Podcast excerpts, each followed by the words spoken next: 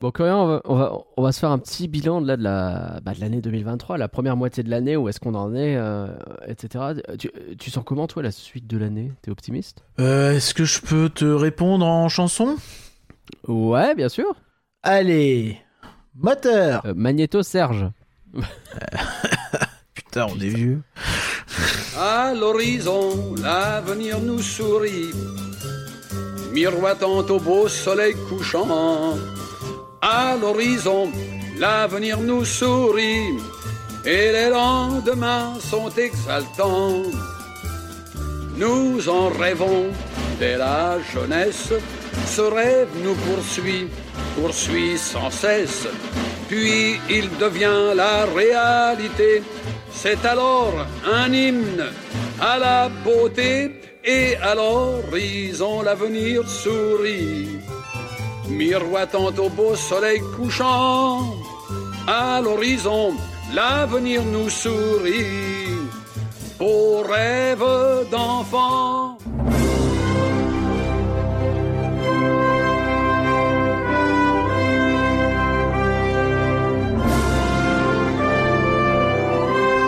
Rien que d'y penser, ça fait rêver.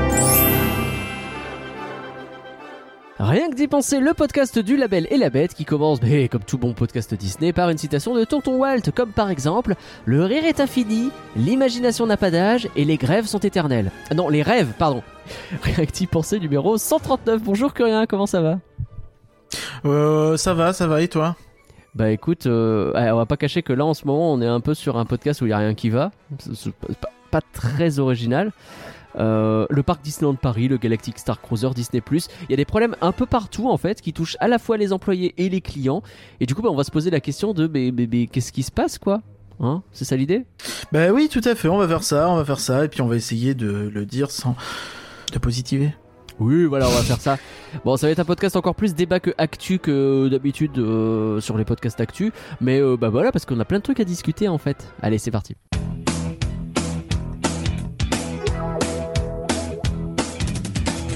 Nous sommes membres de l'association Et la Bête. Et si vous voulez bien entendu découvrir plein d'autres créations qui sont très très bien, hein, évidemment, vous allez sur elabette.com. Il y a des podcasts, des lives, des sites. Et bah vous pouvez soutenir tout ça. Il suffit d'aller voir sur le site, hein, même sans mettre un centime.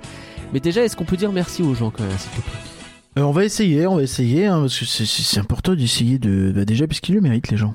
C'est vrai qu'ils méritent. C'est les gens qui nous soutiennent sur Patreon. Ah oui, et c'est bien, Patreon. Ouais, C'est mieux que Utip, parce que ça existe plus, Utip. c'est vrai.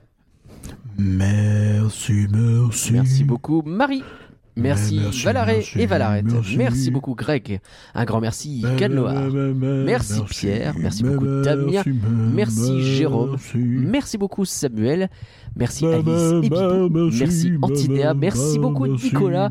Un grand merci, Antoine. Un grand merci. Florian. Et merci bien, Ludwig. Merci, merci, merci, merci. Voilà. C'était la petite sirène. Merci.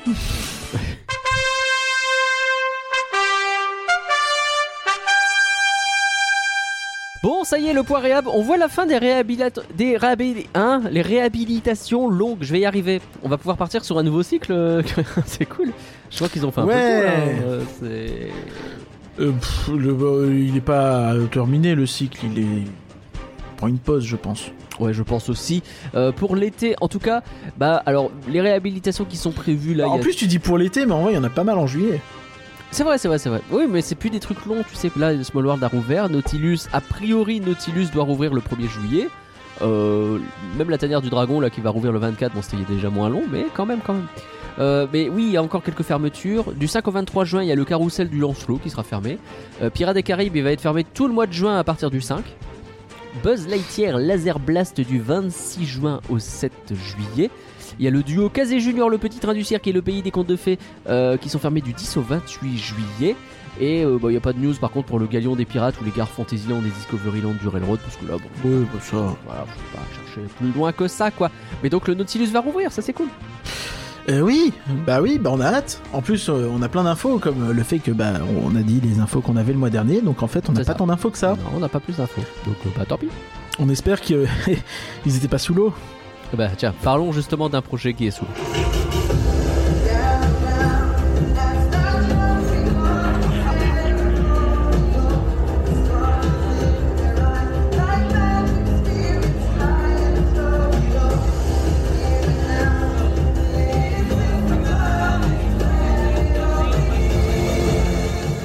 Galactic Star Cruiser. Curien, est-ce que tu te souviens du podcast où on a euh, parlé de cet hôtel Star Wars qui coûtait une fortune et où on a fait euh, le point Et sur on le a cherché programme. pourquoi?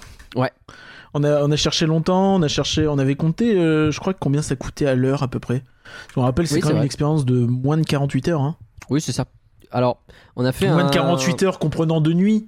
On s'est amusé parce que du coup l'annonce, on va, on va, on va rentrer peut-être un petit peu dans le détail de l'annonce bientôt, mais en gros. C'est bientôt terminé le Galactic Star Cruiser. Et du coup, vu que a priori c'est mal barré pour qu'on le fasse un jour, déjà que c'était chaud vu les tarifs, maintenant c'est mort, euh, je me suis permis de proposer un petit live euh, que vous pouvez retrouver sur le YouTube de Et la Bête, évidemment en rediff, où on visite intégralement l'expérience. Donc n'hésitez pas à aller checker. Parce que Oui, du coup, oui, j'ai- été voir. euh, toi, t'as regardé et puis on, on a bien rigolé en réalité. Ah oui, oui, on a bien rigolé, ouais. Et Parce que, je, ouais. me dis que les gens qui que- ont fait cette expérience, je pense qu'il y en a beaucoup qui devaient avoir un petit syndrome de Stockholm quand même dans le, même si le syndrome de Stockholm n'existe pas, hein, c'est une fallacie. Mais euh, quand ils en sont sortis. euh, pour Ouais. pouvoir dire ouais, c'était vachement bien hein, vas-y, hein.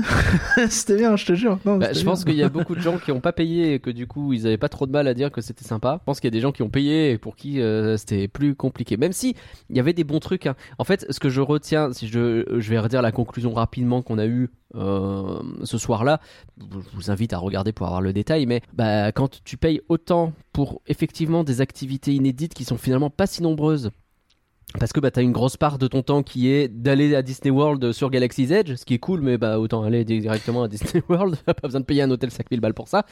Euh, et que le reste des expériences inédites, donc t'as quand même pas mal de trucs qui sont un peu rincés, voire carrément cringe, mais je retiens que effectivement le côté narratif de l'expérience, où ils te mettent en place des histoires, où ils te disent bah voilà je t'apprends comment être un Jedi, et puis je t'apprends comment conduire le vaisseau, et puis à la fin et bah tout ça se met en place en suivant une histoire, et le final il est un peu stylé.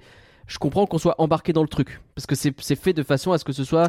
Je pense que il n'y a pas grand chose qui existe qui soit plus immersif que ce truc-là en termes de narration. C'est vraiment du jeu de rôle à son plus pur. euh, enfin, voilà, le niveau ultime quoi. Je pense qu'il y a, plus- bon. il y a- il y a- il y a plusieurs trucs euh, intéressants à, à tirer de ça. C'est que déjà, à mon avis, la sortie à, Galaxy, à Galaxy's Edge, elle est assez inévitable. Parce que c'est quand même compliqué d'enfermer des gens dans un bâtiment euh, clos pendant deux jours. Bah, c'est sûr. Euh, Il y a des gens qui s'en foutent, mais il y a des gens pour qui ça va être long et, et dur. non mais c'est sûr. Et, euh, et donc je pense que c'est un peu, euh, c'est un choix. peu obligatoire Ouais. et que c'est peut-être une des raisons qui font que l'expérience dure que deux jours parce que si tu le prolongeais l'expérience, t'allais pas faire une nouvelle sortie à Galaxy's Mhm. Edge, c'est compliqué. Puis même c'est bête, Et- mais ça veut dire que du coup ton personnel de ménage il peut passer pendant ce temps-là dans les chambres. Parce que sinon tu Oui. fais comment? Parce que c'est censé être tellement immersif que ça n'est pas du personnel de ménage qui passe dans les chambres, tu vois. Tu dois avoir des droïdes qui sont occupés de ta chambre. Sauf que bah. c'est- Ouais. Et après, effectivement, la sortie à Galaxy's Edge, bon, elle est le matin très tôt, je crois, et euh, il me semble que le land est plus ou moins réservé à eux, au moins au début, non? Enfin, Oui, il y a- y, pas mal comme de. ça, ouais. T'as pas mal de petits perks, c'est pas juste Galaxy's Edge, Et t'as même normalement. des petits happenings autour, Et t'as même un petit euh, passage euh, d'histoire justement qui se passe Ouais, dessus. Donc euh, des happenings, des machins, c'est des, ça. ouais, le- le- les gentils, les méchants, et, etc. mais, mais, mais ouais, enfin, c'est- bon.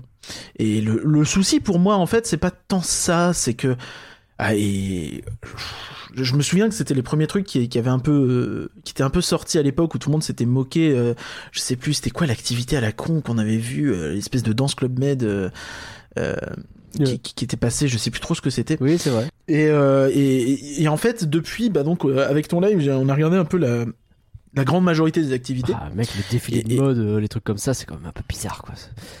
Bah, il y a, il y a beaucoup de trucs que je trouve extrêmement cheap, en fait, Ouais, et vraiment pas à la hauteur. Non. Et en fait, le problème, c'est que les trucs qui sont pas ouf, mais à la hauteur, ou qui devraient être, on va dire, le standard, avec, ok, peut-être des trucs un petit peu en dessous, mais que le global, est, que, que, que les climax soient bien plus hauts que ce standard-là. Oui. Il y en a quoi? Il y a l'air d'en avoir deux, trois, peut-être quatre sur ton séjour, et je suis gentil quand je dis ça. quatre, je pense. Bah, c'est-à-dire Mais- que sur tes, euh, comme tu dis, 48 heures de, que tu passes dans cette expérience avec un certain nombre d'heures où tu dors et un certain nombre d'heures où t'es à Galaxy T'as peut-être deux heures qui sont vraiment stylées, quoi. je pense que t'es autour de peut-être 3 si on est gentil. Si t'as vraiment Ouais, une activité si que tu gentil, quoi. tu vois. Mais euh, après, t'as la- les passages bouffe, etc. C'est con, hein, mais le resto avec euh, la musique live et puis la bouffe avait l'air quand même relativement sympa. Euh, Music bah, live, t'as un chanteur, un DJ, euh, c'est pas non plus, tu vois. Ouais, c'est vrai. C'est vrai. Pas. Je voilà. Donc bon. En tout Pourtant, cas, c'est bizarre, hein, parce que quand on voit l'expérience, on comprend pourquoi c'est cher. Oui, On comprend qu'il y a énormément il y a de, énormément de monde de- qui bosse de là-dessus. cast members, on comprend que t'as énormément de performers, on comprend des que t'as acteurs partout. On comprend que t'as pas beaucoup de chambres aussi par rapport à la taille de l'infrastructure et du truc et du nombre de shows et machin. Et par contre, il y a des trucs, c'est, enfin, je suis désolé, c'est, méchant de dire ça, mais c'est un peu nul à chier, quoi. Enfin, le, l'entraînement au sabre qui devrait être un des climax, qui devrait te dire, ah ouais, là-bas, tu peux vivre un truc de cette année. hein. Un sabre qui est euh, vraiment, je, je- je- j'ai l'impression d'être dans Star Wars. Tu te retrouves avec un fucking couteau laser parce que c'est un couteau le machin. Ouais, il, fait, petit, il fait 15 cm, c'est un gros Ouais. couteau. Et, et, et, et tu pars des trucs. Et, toi, t'as de la chance quand t'as ton couteau parce que Bah sinon oui. t'as ton, t'as ton, euh, Ton t'as ton, frisbee, euh, ton couvercle de casserole. C'est censé être un bouclier euh, laser, je sais pas trop ce que c'est. Et t'es vraiment en train de le lever à droite, à gauche, machin. C'est, c'est, c'est, nul. C'est nul. Je suis désolé. Et c'est t'as ce moment où tu dézoomes toi, parce que les gens qui filment, ils sont dans leur truc et tout, mais tu dézoomes et tu vois des gens, des, des personnes qui parfois sont euh, bah, pas, pas forcément des personnes jeunes en plein dans Star Wars, juste ils sont là dans leur truc et, et qui bougent leur sabre un peu vaguement pour suivre un genre de trait lumineux. Et, et, et tu vois dans, qu'ils sont pas en train de s'amuser plus que ça, quoi. Bah, c'est compliqué, hein. C'est compliqué. euh, T'as beau avoir un performeur qui est là, dire, allez, on y va, la force est en toi, Et machin. t'as la hype qui monte parce que c'est bossé pour qu'à un moment donné on te dise vas-y, vas-y, avec la musique derrière Ouais. qui se met en route et puis oh mon dieu, en fait, on- regarde, le truc il va directement sur ton sabre sans qu'on ait besoin de savoir où il va tirer avant parce que tu as la force. Parce qu'en fait, le truc il envoie le rayon directement sur le sabre en fait. Et c'est- Bah oui, mais, mais c'est de la magie euh, level collège, tu vois, ça, on ne tombe pas dedans. C'est monté en épingle un petit peu par une ambiance et c'est ça qui est censé te vendre Et le truc. encore, elle est légère, elle est légère. Je trouve que c'est pas suffisant. Peut-être que quand t'es dedans, ça l'est plus, ça, mais. Non, non, mais y a- y a- non, je suis désolé parce que je, tr- je trouve qu'ils ils se permettent pas mal de trucs avec l'esthétique. Euh, je- c'est pas du tout pour bitcher sur la prélogie que je vais dire ça, hein, mais euh, vraiment pas. Ah, ça, ça se veut avoir une esthétique un peu luxueuse slash futuriste, mais dans Star Wars. Dans Star Wars, t'as un peu plusieurs époques. La trilogie originale, c'est euh, rouillé, un peu vieillot, euh, tout Ah, est, c'est- un peu Ce qu'on crasseux. voit, c'est censé être la guerre la- ou les parties euh, confinées de la galaxie où c'est la merde, quoi. Et oui, bon, ah, ça va, tu vas pas nous sortir l'holocron là, hein. Pardon Et, euh, et, et la prélogie, donc il y a un côté très futuriste, très clean, presque trop propre. C'est ça. Bon, c'est voulu, c'est un style. Euh, et, et, et, donc ils vont dans ce délire-là. Mm. Et en fait, ce délire-là, il permet un petit peu de la facilité, comme on peut. C'est c'est presque un peu ce qu'on peut reprocher à la prélogie entre guillemets. Euh, je vais pas lancer ce débat-là, mais euh, tu sais, c'est très écran. Oui. Et, et du coup, en fait, bah, c'est super pratique pour eux parce que ils ont jamais besoin de mettre trop d'effets, même des effets de lumière. Il y a pas l'air d'en avoir des masses du tout. Il y en a un peu de temps en temps, mais c'est très léger. Où tu vois, je pense euh, aux scènes de tourelles où tu tires sur les vaisseaux, machin. C'est, il y a un écran avec des viseurs et c'est un peu nul, c'est moumou. Euh, Il y a pas de truc, t'as pas l'impression que les mecs te tirent dessus et que donc ton vaisseau il se pète un peu avec des des simili étincelles ou des trucs. T'en as peut-être un peu de temps en temps, mais c'est vraiment, c'est c'est c'est anecdotique. Alors que ça de, t'es chez Disney, bordel. Tu payes une expérience 5000 balles, tu devrais t'attendre à ce que ces expériences-là, en fait, soient dignes d'attractions. Peut-être pas d'attractions de ouf, mais au moins d'attractions style Armageddon. D'attractions euh, Bah, de ce level-là, en fait. J'ai pas l'impression D'un pré-show, d'un joli pré-show. J'ai pas l'impression que cette expérience-là soit au level de ce que propose Smuggler's Run, par exemple. Qui est Ou même Armageddon, euh, hein, je suis désolé, hein, sur en termes Armageddon, d'effets. Tout à fait. Bah, euh, Smuggler's Run, il a le côté interactif. Armageddon, il a le côté où tu vois des trucs se péter autour de toi. Et c'est stylé. Smuggler's Run, c'est le, Ah. c'est le faucon, euh, Oui, le deuxième le à de Galaxy's Edge, Edge, le ouais. ride interactif sur le faucon. Mais ouais. Tout à fait. Non, mais ça, ça, et pourtant, euh, Smuggler's Run est très décrié, donc tu vois, c'est, c'est dur. Non, c'est pas terrible. dire. Alors, bien évidemment, ça a été dit mille fois. Pourquoi ce truc-là bide aussi? Bah Parce que comme ça coûte beaucoup trop cher, je crois que On personne est n'a sur véritablement 5 à compris. 5, 5500 dollars pour euh, deux jours de nuit. Sachant que les deux jours, c'est euh, de personnes, 14h à euh, 14h. Donc, pour euh, deux à trois personnes euh, environ. Après, c'est globalement, euh, il faut compter. T'en as à peu près pour 2500-3000 balles par personne si tu comptes. Euh, si tu vas avec des enfants, ça peut descendre à 1005, 1008. ça peut descendre un peu, mais pff, ça, ça veut dire hyper cher. de toute façon, l'expérience c'est pas à la hauteur en fait. Quand bien même ce sera à 1005 et tu dis bon, euh, voilà, c'est allez, c'est un peu cher mais pourquoi pas. C'est pas à la hauteur, Bah, vraiment parce pas. que et c'est ce que je voulais dire. C'est quel est le public de ce truc-là? Il n'existe pas en fait. C'est le public des gens un peu fortunés qui peuvent se permettre de dépenser autant de pognon pour leur grande passion sur Star Wars. Sauf que je pense pas que ça représente beaucoup de monde dans le monde Et ça. Et le souci, le Star Wars, c'est intrinsèquement populaire en fait. C'est pas un truc Non, de mais- luxe. C'est pas, c'est pas Ouais. lié à ça. Et, et, et le souci, en fait, c'est que à ce prix-là, c'est une expérience qui, effectivement, comme tu dis, ça, ça s'adresse principalement aux fans et avant tout aux fans et plus qu'aux fans. Mais du coup, Donc ces deux mondes-là se dans une, pas en fait. mais du coup, dans une famille, une famille, si t'as que deux personnes sur les quatre qui sont vraiment à fond dans Star Wars, dans la deux qui sont là en Ah mode, bah, c'est la oui, merde. j'aime bien de temps en temps. Eh, Est-ce que t'as envie de mettre ce prix-là, sachant que sur les 48 heures, ils vont se dire ah ouais sympa. T'as une personne ou deux personnes qui vont dire vas-y, vas-y, on le fait, et les deux autres ils vont regarder, ils vont faire, tu sais quoi, vas-y, pour la même thune, on va deux semaines à Disney World à la place. Ok, vas-y, on va deux semaines à Disney World à la place. Bah évidemment, enfin, tout le monde. Et enfin, je veux dire, c'est, c'est, non, c'est, c'est, Parce que idiot. si t'es puis, puis- même, tu vois, j'aurais tellement peur.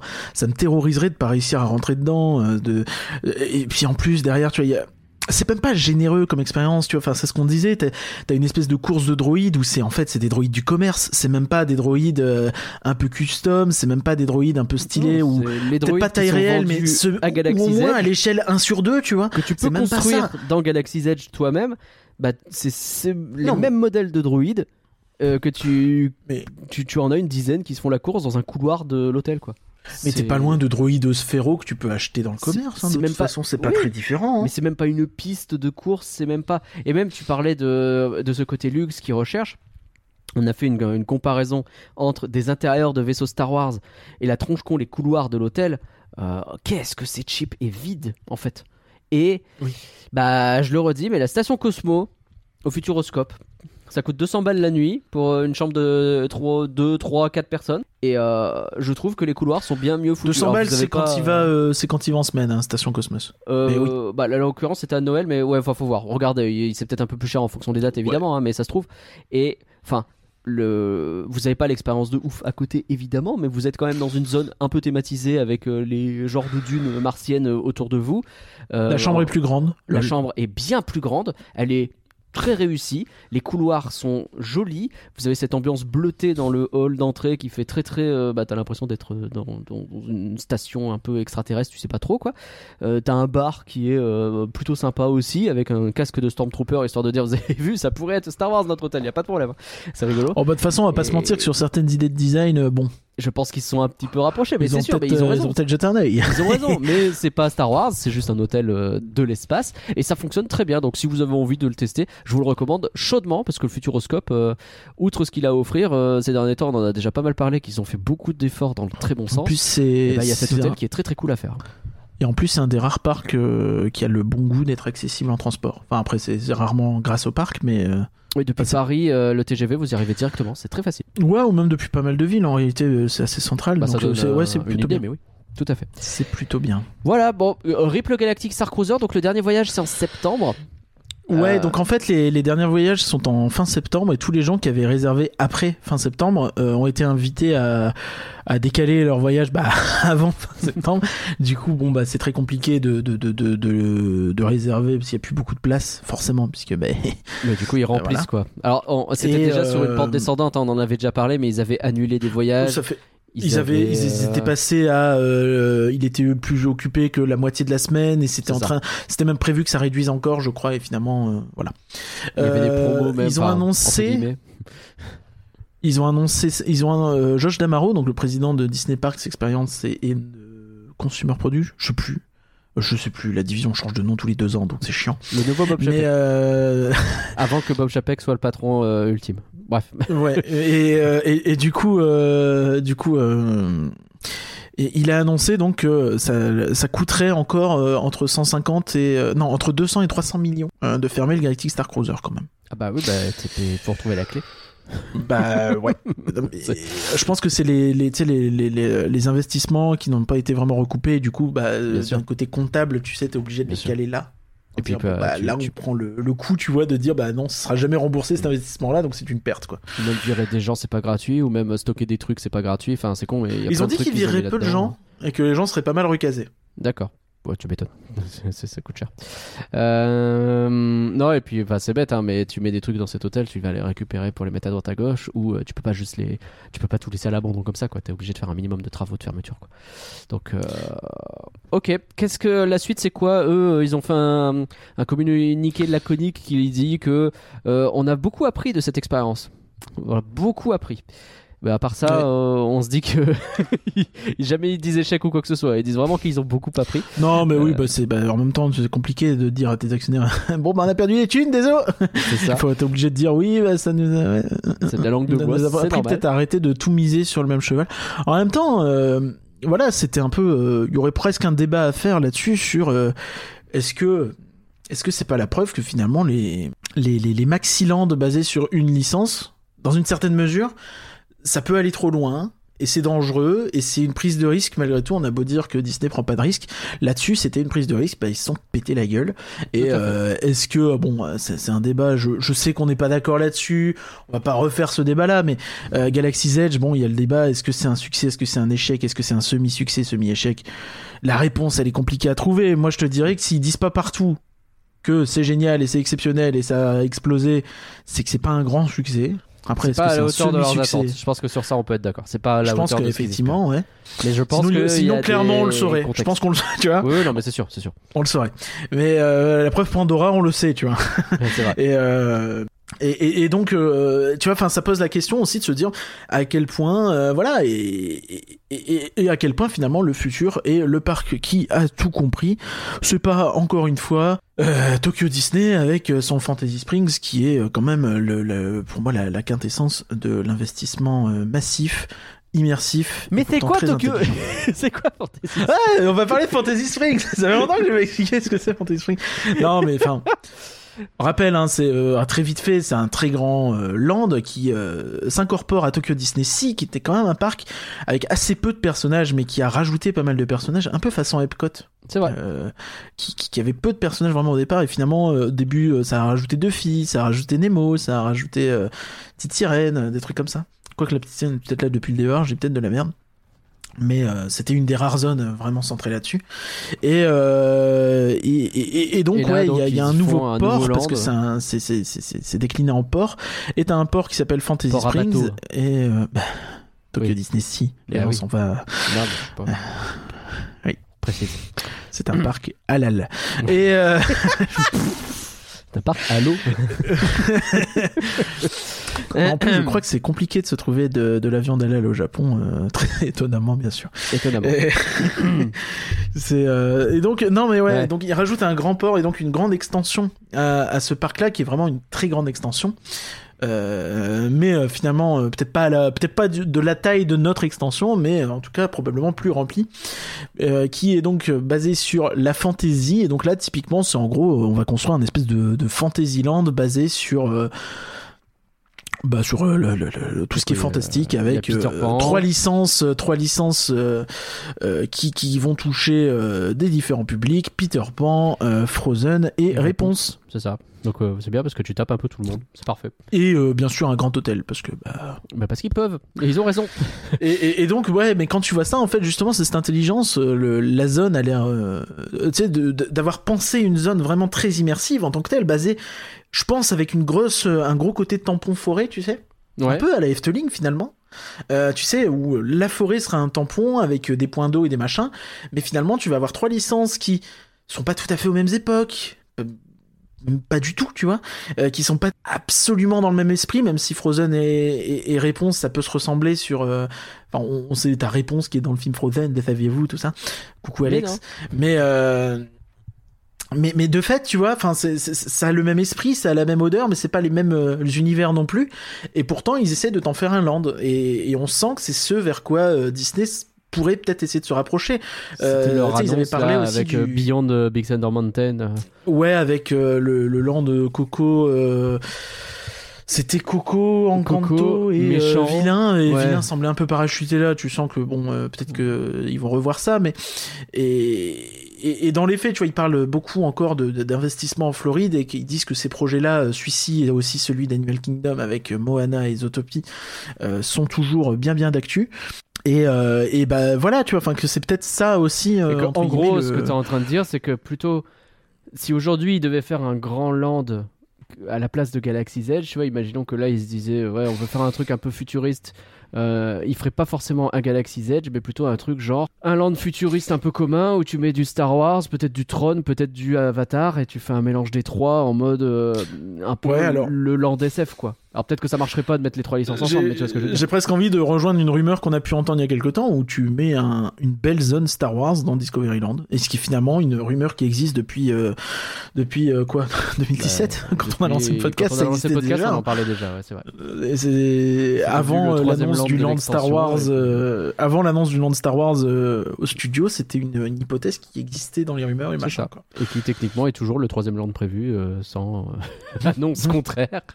Je suis dans Oui. le déni. Non, mais ouais, c'est intéressant, tu vois. Et tu vas peut-être pas de mélanger des licences un peu compliquées. Marvel et Star Wars, c'est compliqué, je pense, de mélanger, tu vois. Mais, mais ouais, tu vas essayer de trouver, euh, de faire un univers. Et dans cet univers, tu, euh, tu, tu trouves des liens dans l'architecture, dans la façon de faire, et, euh, et qui te permet vraiment de, de, de, de centrer des trucs sans que ce soit collé, quoi. Enfin, c'est- difficile à exprimer, mais si on garde la, la- la logique de Fantasy Spring, je pense qu'on peut comprendre. hein. Ok. Ou euh, et, et Adventureland. Hein. Bah oui. Adventureland, tu peux très bien avoir Pirates des Caraïbes et Indiana Jones, c'est pas le même univers, c'est pas la même époque. Bah, pourtant, ou. Aladdin, et les trois fonctionnent. Et pourtant, ça n'a effectivement aucun lien. Merci Coréen pour ce petit point galactique Star Cruiser. Mais faisons, la transition est très facile, ils perdent de la thune. Mais justement, où est-ce qu'ils en sont niveau thune Disney. On va parler de la thune chez Disney.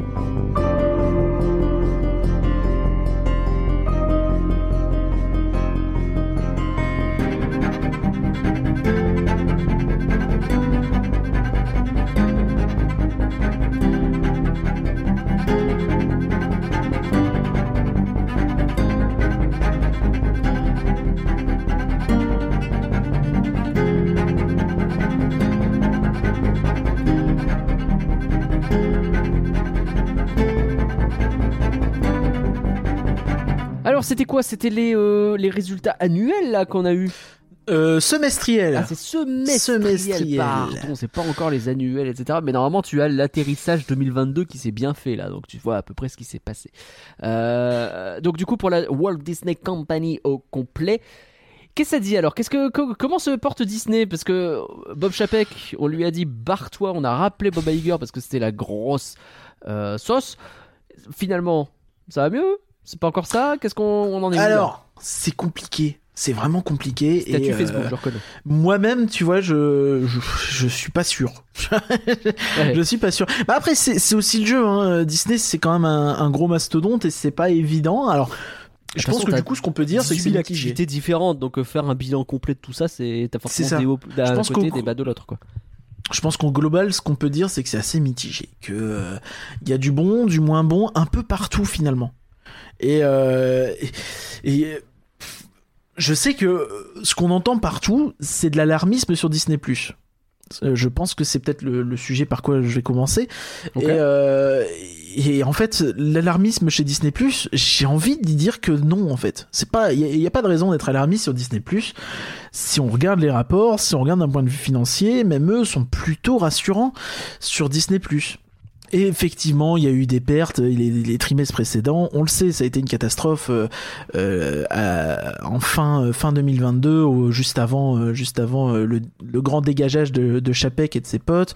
Ouais. On a vu, il y a eu plein de magouilles bizarres. J'ai même vu qu'il y avait potentiel, euh, potentiel procès hein, pour Chapek qui aurait essayé de passer des, des dépenses euh, de manière un peu euh, pas très juste comptablement. Ouais. Bref, euh, c'est ça, ça sent un peu euh, des, des trucs bizarres, quoi. Mais, euh, mais donc, si, si, si on s'attarde sur Disney+, euh, là, tu peux euh, lire peut-être dans les médias que, oh là là, euh, oui, regardez, euh, euh, y a- le nombre d'abonnés a baissé. Effectivement, le nombre d'abonnés a un peu baissé. Euh, il a un peu baissé euh, de, il, il- il a perdu, ils ont perdu 4 millions d'abonnés au total sur Disney+. Quand je dis Disney+, c'est au sens très large, tu vois Ouais. en comptant euh, en comptant et c'est là tout le truc assez habituel où euh, on, peut avoir cette impression que bah, ça sert Disney mais ça les dessert aussi quand ça va mal euh, dans la com Euh, c'est la partie Hotstar et notamment la partie Hotstar en Inde Oui. qui, Le qui, qui cricket. représente une, une énorme masse d'abonnés Mais ils ont Mais- perdu le cricket. et, et- et surtout en fait c'est des abonnés qui payent environ je crois 50 à 4 euh, c'est ça 75 centimes Oui. par mois Donc c'est pas des abonnés que quand tu les perds, tu te dis oh c'est terrible. Bah, En fait, le, le truc très dégueulasse à dire, c'est euh, bah un Indien vaut Oh un Indien vaut 7 ou 8, euh, tu vois. Non, Ouais. euh, 7 ou 8 Indiens valent un, euh, Américain ou un Européen Ouais. ou un truc comme ça, tu vois. Indien vaut mieux que deux, tu l'auras, je connais la blague, euh, ça suffit maintenant. Parce que tu vois, actuellement, euh, les, les, les, les, les- les prix ont même baissé, tu vois. Mais Ouais. au, au- deuxième trimestre 2023, euh, Disney Plus Hotstar en rapporte en moyenne 59 centimes de dollars par, euh, par abonné. Je sais pas si c'est mensuel ou trimestriel. Je sais pas comment c'est. euh, je- Peut-être stupide. 69, ça fait beaucoup. Euh, je pense que c'est mensuel, mais c'est pas, c'est pas bien précisé. dis donc. Bah bravo. Je vais être un peu bête. Euh, non, mais non, mais ça doit être, euh, ça doit être trimestriel. Je, je me rends pas compte. Désolé. Bref. Euh, donc tu vois, euh, un Hotstar c'est 59 centimes, donc euh, principalement les Indiens, Ouais. et un Disney Plus Core entre guillemets, donc le, le- le truc de base, c'est 6,47$. Ouais. Allez, on n'est pas sur les mêmes. tu vois, Ouais, ouais, ouais, ouais, on est vraiment Mm. sur pas loin de. Bah si, euh, il faut, euh, faut 11 Indiens. C'est n'importe Bah quoi, oui. C'est en nombre d'abonnements, euh, évidemment, hein, pas en personne, évidemment. euh, évidemment. Euh, Évidemment. Mais ouais. Et donc en fait, on, on voit que euh, par rapport au trimestre précédent, la moyenne euh, de euh, que rapporte un abonné Disney Plus au total, en comptant aussi les Indiens, euh, c'est 3, 4, euh, c'est passé de 3,93 dollars à 4,44. Donc en vrai, c'est une belle augmentation, tu vois. On est Les euh, gens sur un plus. plus euh, cher. Donc, ce qui veut dire que la plateforme rapporte plus parce que tu as une petite baisse d'abonnés, mais une, euh, une augmentation plus importante du pognon que paye chaque abonné. Absolument, et même, et même la baisse d'abonnés est pas tout à fait vraie parce que même s'ils ont perdu ouais, 4 ou 5 millions en Inde, ils ont gagné 600 000 euh, en Disney Plus classique. Ok. Donc vraiment, il faut, faut relativiser. Hein. Euh, Si on compare à l'an dernier, euh, il y a quand même 17 millions de plus, tu vois. C'est pas. euh, Pourquoi Bob euh, je, je connais la réponse, hein, mais je pose la question de manière un peu candide. S'ils ont viré Bob Chapek parce que la gestion Disney Plus ça allait pas, pourquoi est-ce que là tu dis finalement en vrai ça va? En fait, ce qui s'est Euh, passé, le problème, C'était dans les dépenses. c'est ça, c'est les coûts de fonctionnement de Disney Plus qui faisaient euh, que Tout à fait. Les coûts de fonctionnement, les investissements, la pub, tout ça, et euh, effectivement, euh, bah, on le voit que tout a été coupé. C'est assez, euh, assez visible. Hein. euh, plus rien n'a de pub sur Disney Plus pratiquement. Déjà qu'avant c'était compliqué, tout ce qui était pas Marvel, euh, Star Wars. Ouais. Maintenant, même ce qui est Marvel, Star Wars, la pub devient très limitée. tout, tout devient très limité. Ouais, t'as le droit à des, euh, des préloads YouTube et c'est à peu près tout. hein. J'ai le souvenir Ouais, un d'une truc époque une fois où de temps en temps, le train très- euh, Gare du Nord, t'avais des affiches mais gigantesques avec euh, Loki, avec euh, euh, enfin toutes les dernières sorties du moment. Lucas, il a eu une affiche gigantesque sur sur ces emplacements-là et ces trucs-là n'existent plus quoi. Ouais, non, c'est assez ma boule pour le coup. Pour le coup, ça et, et, du coup, et du coup, ça pose plein de questions. Ça pose plein, plein, plein de questions parce que donc côté Disney on voit qu'effectivement. C'est pas catastrophique si on regarde en termes de, de, de, de, de revenus. Malheureusement, ça comprend aussi euh, Hulu et compagnie, donc c'est chiant. Euh, ce que j'ai sous les yeux, excusez-moi. Mais, euh, mais ça, ça se passe mieux. Ça se passe mieux. On était à 1,5 milliard de pertes au quatrième trimestre 2022. On est passé à 1,1 au premier trimestre 2023. Là, on est à 0,7. Ouais. Ça remonte. Ça, c'est assez flagrant, en fait. Ils arrivent à faire en sorte que ça aille mieux. Ça va de mieux en mieux. Disney Plus n'est pas en train de se casser la gueule. Disney Plus est en train tout doucement de remonter la pente sur le plan financier. Ok. Et euh, si tu remontes à l'an dernier, c'était 0,9 de perte. Tu vois, donc Oui. en réalité, euh, on reste dans cette phase d'investissement. Quand les gens disent euh, oui, Disney Plus, ils pensaient que ça allait résoudre leurs problèmes, tout ça. Oui, euh, cela dit, on a toujours parlé de rentabilité, pas avant fin 2023-2024. Hmm. Donc, euh, alors ça commence à, à, à chauffer, mais euh, pour de fin 2024, ça semble pas déconnant. Ça Ok. semble pas déconnant que Disney Plus soit dans le vert d'ici là. Après, euh, faudra voir évidemment comment euh, comment euh, la suite se passe, les productions, les offres, la promo. On sait que t'as euh, l'offre avec pub qui va arriver en Europe prochainement, donc faudra voir aussi l'impact que ça a. Potentiellement des nouvelles augmentations aussi, ça, ça faut probablement s'y attendre. Bah, ils, ils nous mettent, ils nous préparent un petit peu à ça avec leur offre euh, pub qui euh, se répand. un Ce qui s'était passé aux US, mais eux, ils avaient pas été augmentés parce qu'il n'y avait pas eu l'ajout de Star. C'est vrai. Donc voilà. Justement, on parle de Star. Donc euh, qui parle de Star? La logique, c'est de parler de Hulu aussi. Oui. Euh, donc Hulu, c'est pareil. Bon, on est sur une très légère euh, hausse. Rien d'affolant. Bon, euh... pas grand chose à dire en toute sincérité. Euh, c'est- un peu. euh, Ça augmente un peu, mais il- il- le chiffre d'affaires par personne baisse un peu. Bon, Hmm. C'est pas, c'est pas la joie, mais c'est pas, ça se pète pas la tronche non plus. Et euh, du côté d'ESPN+, euh, ça continue de monter tout doucement. C'est celui peut-être qui se porte le mieux, même si c'est pas non plus la folie, hein, vraiment pas. Ok. Euh, mais euh, donc ce qu'il faut, ce qu'on peut tirer de tout ça, c'est qu'au global, bah, c'est- pas catastrophique la SVOD chez Disney. En termes financiers, c'est vraiment pas la merde. C'est, ça peut paraître décevant en fait parce que la- je pense que la perspective de euh, oh là là ça se pète la gueule, c'est parce qu'en fait c'est parti très fort et que du coup ça a atteint un palier euh, grâce à la, enfin grâce c'est horrible, mais euh, avec la pandémie, c'est Oui, bah parti oui. beaucoup plus fort que prévu Oui, bah oui, ça a été un mais finalement, ça, ça a atteint son, un premier plafond de verre beaucoup plus vite que prévu, du coup. Souvient au lieu a de continuer très fort, bête, hein, bah, mais tu te souviens de- du lancement de un peu- Disney Plus en France? Où euh, ils ont repoussé le truc a priori à la demande aussi du gouvernement parce qu'on n'était pas Oui. sûr Et qu'Internet tienne. Parce Oui. qu'il y avait trop de monde qui voulait Disney. C'était Et- gigantesque. Et donc ouais, donc il y, a- il y a eu ça, et il y avait eu aussi euh, donc en, en fait c'est un petit peu comme si tu, tu, tu, tu montais les escaliers et au lieu de monter les escaliers euh, pas à pas, bah tu, tu, tu, tu sautes quatre marches, pas de quatre marches. Ouais. Donc ouais, peut-être que tu vas plus vite au début, mais en vrai, euh, vu que tu vas t'essouffler, bah à un moment ça va revenir plus ou moins au même finalement. Et donc je pense que c'est ça en fait, t'as un peu ce retour à la réalité, le post-pandémie qui fait que bah ouais, on a monté très vite. Maintenant, euh, les prods, elles ont pas hyper suivi. En plus, on a eu un peu de mal à vendre tout ce qui est Hulu, machin. En, en tout cas, en Europe, euh, ça, ça bide, hein, parce que les séries Hulu, tout ça, elles peuvent marcher aux US. Ouais. Chez nous, euh, on n'entend jamais parler. Hein, les... Il y a rien qui marche. Enfin, je sais pas ce que t'en penses, mais je vous, j'ai l'impression que les séries Disney Plus Star, elles sortiraient pas. C'était la même chose. hein. Oui, oui, non, on n'entend juste pas parler. C'est. Mais après, c'est ça, ça aussi, c'est une maladie de Disney qui a jamais su euh, depuis. euh, depuis euh, C'était un grand combat d'Esner à l'époque quand il est arrivé de dire, dans, au milieu des années 80, de dire faut que Disney a- apprenne à faire des contenus plus adultes et euh, plus pour toute la famille et pas que cibler famille-enfant, quoi. Et c'est réussi. ils ont jamais réussi. Non. Ils ont jamais réussi. euh, comment ils ont réussi? Bah, Avec Marvel et Star Wars, donc des rachats, en fait. Oui. Et même Pixar dans une certaine T'as mesure. quelques trucs, t'as Pirates des Caraïbes ou des choses comme ça, mais même ça, ça reste Ouais, c'est- archi anecdotique. euh, Il y a eu combien de films pour com- combien de combien d'échecs pour euh, pour un pirate quoi? Bah, c'est ça. Euh, c'est pour ça qu'aujourd'hui on a les live action hein, parce que c'est le seul truc euh, en ciné qui arrive à faire de manière assez assez prévisible Assez de l'argent quoi. Bref, euh, donc euh, c'est compliqué. Ce qu'on sait aussi, euh, c'est- peut-être en parler maintenant, c'est qu'effectivement ils continuent de.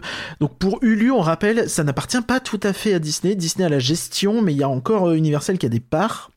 Et ils avaient quelques années pour se décider si oui ou non ils rachetaient les parts d'Universal, sachant qu'ils avaient la possibilité, le prix était fixé, etc. Et donc a priori ils vont bien acheter les parts d'Universal. Donc encore une fois, Disney continue dans la SVOD. Ils se retirent pas du lu, ce qui pourrait euh, dire bon, ils vont peut-être se recentrer, tu vois. Donc non, même non, pas. ils y vont à mort. Non, même pas. Donc ça, on pourra en reparler plus tard quand on fera le point sur euh, l'autre actu Disney+. Ouais. Mais euh, c'est hyper intéressant. Voilà pour euh, le côté euh, le côté SVOD tout ça. On va parler du côté parc maintenant, si tu le veux bien. Bon, Je le veux dire bien. Que dire euh, C'est la fête du slip, hein, c'est euh, c'est la machine à cash, c'est le retour. C'est c'est c'est Ah bah marrant là, parce les que parcs, pendant le euh, on est Covid, revenu à donf. c'est- C'était vraiment avant le Covid, les, les parcs c'était génial et le reste c'était euh, génial aussi. Pendant le Covid, les parcs c'était un peu le boulet et le reste c'était génial. Et maintenant, le parc c'est de renouveau euh, la machine à cash et le gros machin et euh, la valeur sûre de Disney. Et c'est marrant. Mais, jusqu'à quand? Ce truc très très français où on pense que les parcs, c'est un machine, c'est un, c'est un gouffre à pognon. Que ça rapporte pas de l'argent. C'est- incroyable. C'est fou. incroyable. Alors que si tu écoutes aux US, c'est bien, bien euh, les gens sont bien conscients que c'est une énorme machine à pognon. Oh, oui, oui. Euh, Non, on a ce sentiment-là parce qu'on a eu, euh, on a été biberonné aux, aux échecs euh, consécutifs de plein de parcs dans les années 80-90, notamment Disney, mais pas que. Il y a des parcs qui ont juste fermé. hein. bah, les, les, les échecs d'Astérix, tout ça au début aussi. bien hein. sûr, bien sûr. Euh, Enfin, du Futuroscope. tous les parcs ont galéré. tous ces parcs-là qui ont galéré. On a vu des Walibi périclités pendant des années parce qu'ils galéraient. Enfin, c'est- c'est- c'est- c'est- nous, on a été un peu biberonnés à ce truc-là, mais non, non, c'est pas, c'est pas du tout des. c'est- une industrie qui a de la valeur. Vous inquiétez pas pour elle. Bah, et puis d'autant que bon, DLP, bon, on en reparlera tout à l'heure, c'est un des sujets qu'on voulait aborder, donc Ouais. euh, on pourra en reparler. Mais ouais, donc alors, il y a, y un point sur lequel j'aimerais insister. Donc, c'est que on entend partout tout le temps. euh, C'est un peu la, la sérénade qu'on entend, et même nous, on l'a un peu dit, hein, c'est vrai, que euh, DLP, c'est un petit peu le, le fer de lance de, de Disney Parks en ce moment euh, au niveau de la thune. Mhm. Et en fait, ce qu'il faut comprendre, c'est que effectivement, si on lit les rapports et ce qu'ils disent, et en tout cas dans ces chiffres-là, euh, les chiffres qui nous présentent, euh, je vais pas faire une théorie du complot, mais bon, euh, voilà, on sait que bah, l'optimisation fiscale ça existe, il y a moyen de faire passer des investissements. Voilà, je te mets, une- je te mets un billet dans une poche au lieu dans l'autre poche, et puis voilà, je, je se débrouille. Et euh, ça c'est possible. Mais donc, C'est pas, pas des Euh, trucs illégaux, c'est juste que. Euh, c'est Ouais, pas si- très correct. Disons que si tu. Enfin, c'est ce qu'on a expliqué mille fois. hein.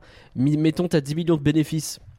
Au lieu d'avoir 10 millions de bénéfices à déclarer sur lesquels tu vas payer des impôts, si c'est 10 millions, tu dis Ah bah non, ça c'est la taxe que je dois payer pour avoir le droit d'utiliser le mot Mickey sur mes parcs. Donc je dois Ouais. payer 10 millions à Disney. Bah c'est Ah, je toujours des bénéfices, sauf que bah t'as plus tes bénéfices qui sont sur Disneyland Paris, mais Disney ils ont quand même touché les 10 millions. Et ça permet de ne plus avoir de- d'impôts à payer. Donc ce qui fait que oui, quand tu regardes les, c'est compliqué de savoir vraiment quels sont les vrais bénéfices parce que C'est Ah. un peu pareil quand tu fais construire un ratatouille à 250 millions, tu vois, c'est quand même pratique on de redit pouvoir la- mettre ces 250 millions là. Est-ce qu'on redit le comparatif qu'on a constaté euh, avant, juste avant le début de l'enregistrement Curia Ouais, bah donc les, les bruits qui courent, c'est que le Cars Road Trip aurait coûté euh, dans les 40 millions. Donc la transformation de tra- tram tour en Cars Road Trip. hein. C'est-à-dire vraiment on retire Avec des la trucs, gare on met vaguement un truc euh, Cars euh, en récupérant des trucs qui étaient déjà dans d'autres attra- 40 millions. Euh, C'est-à-dire, euh, a priori, euh, 5 à 6 millions de plus que euh, Festival Toutatis, la zone entière à Astérix. Donc la nouvelle zone à Astérix avec le coaster, le flat ride à côté, le resto, la boutique, euh, euh, bref tout ça, Sach- c'est moins cher que Cars Road Trip. sachant que le coaster en lui-même euh, on parle de 22 millions, je crois. Voilà, car, donc Cars, Road- Cars Road Trip, c'est deux fois le prix d'un coaster. Alors, on peut.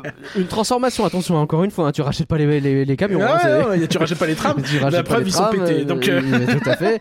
Euh, le, le, le, le, le Cata- Catastrophe Canyon existait déjà. Enfin, On parle quand même d'une attraction qui, alors que le parc ferme à 22h, ferme à 18h30. Parce que. bah, Euh, bah, parce qu'il fait nuit aussi. Euh, Donc Ah voilà. oui, c'est vrai qu'il fait nuit alors qu'on nous avait dit quand euh, on Donc, si vous voulez- euh, Ouais, non, mais 15 road trip de nuit, c'est bien, on a prévu les éclairages. Ouais, mais c'est Ouais, con, bah parce ouais. que du coup, vous fermez la nuit. C'est con.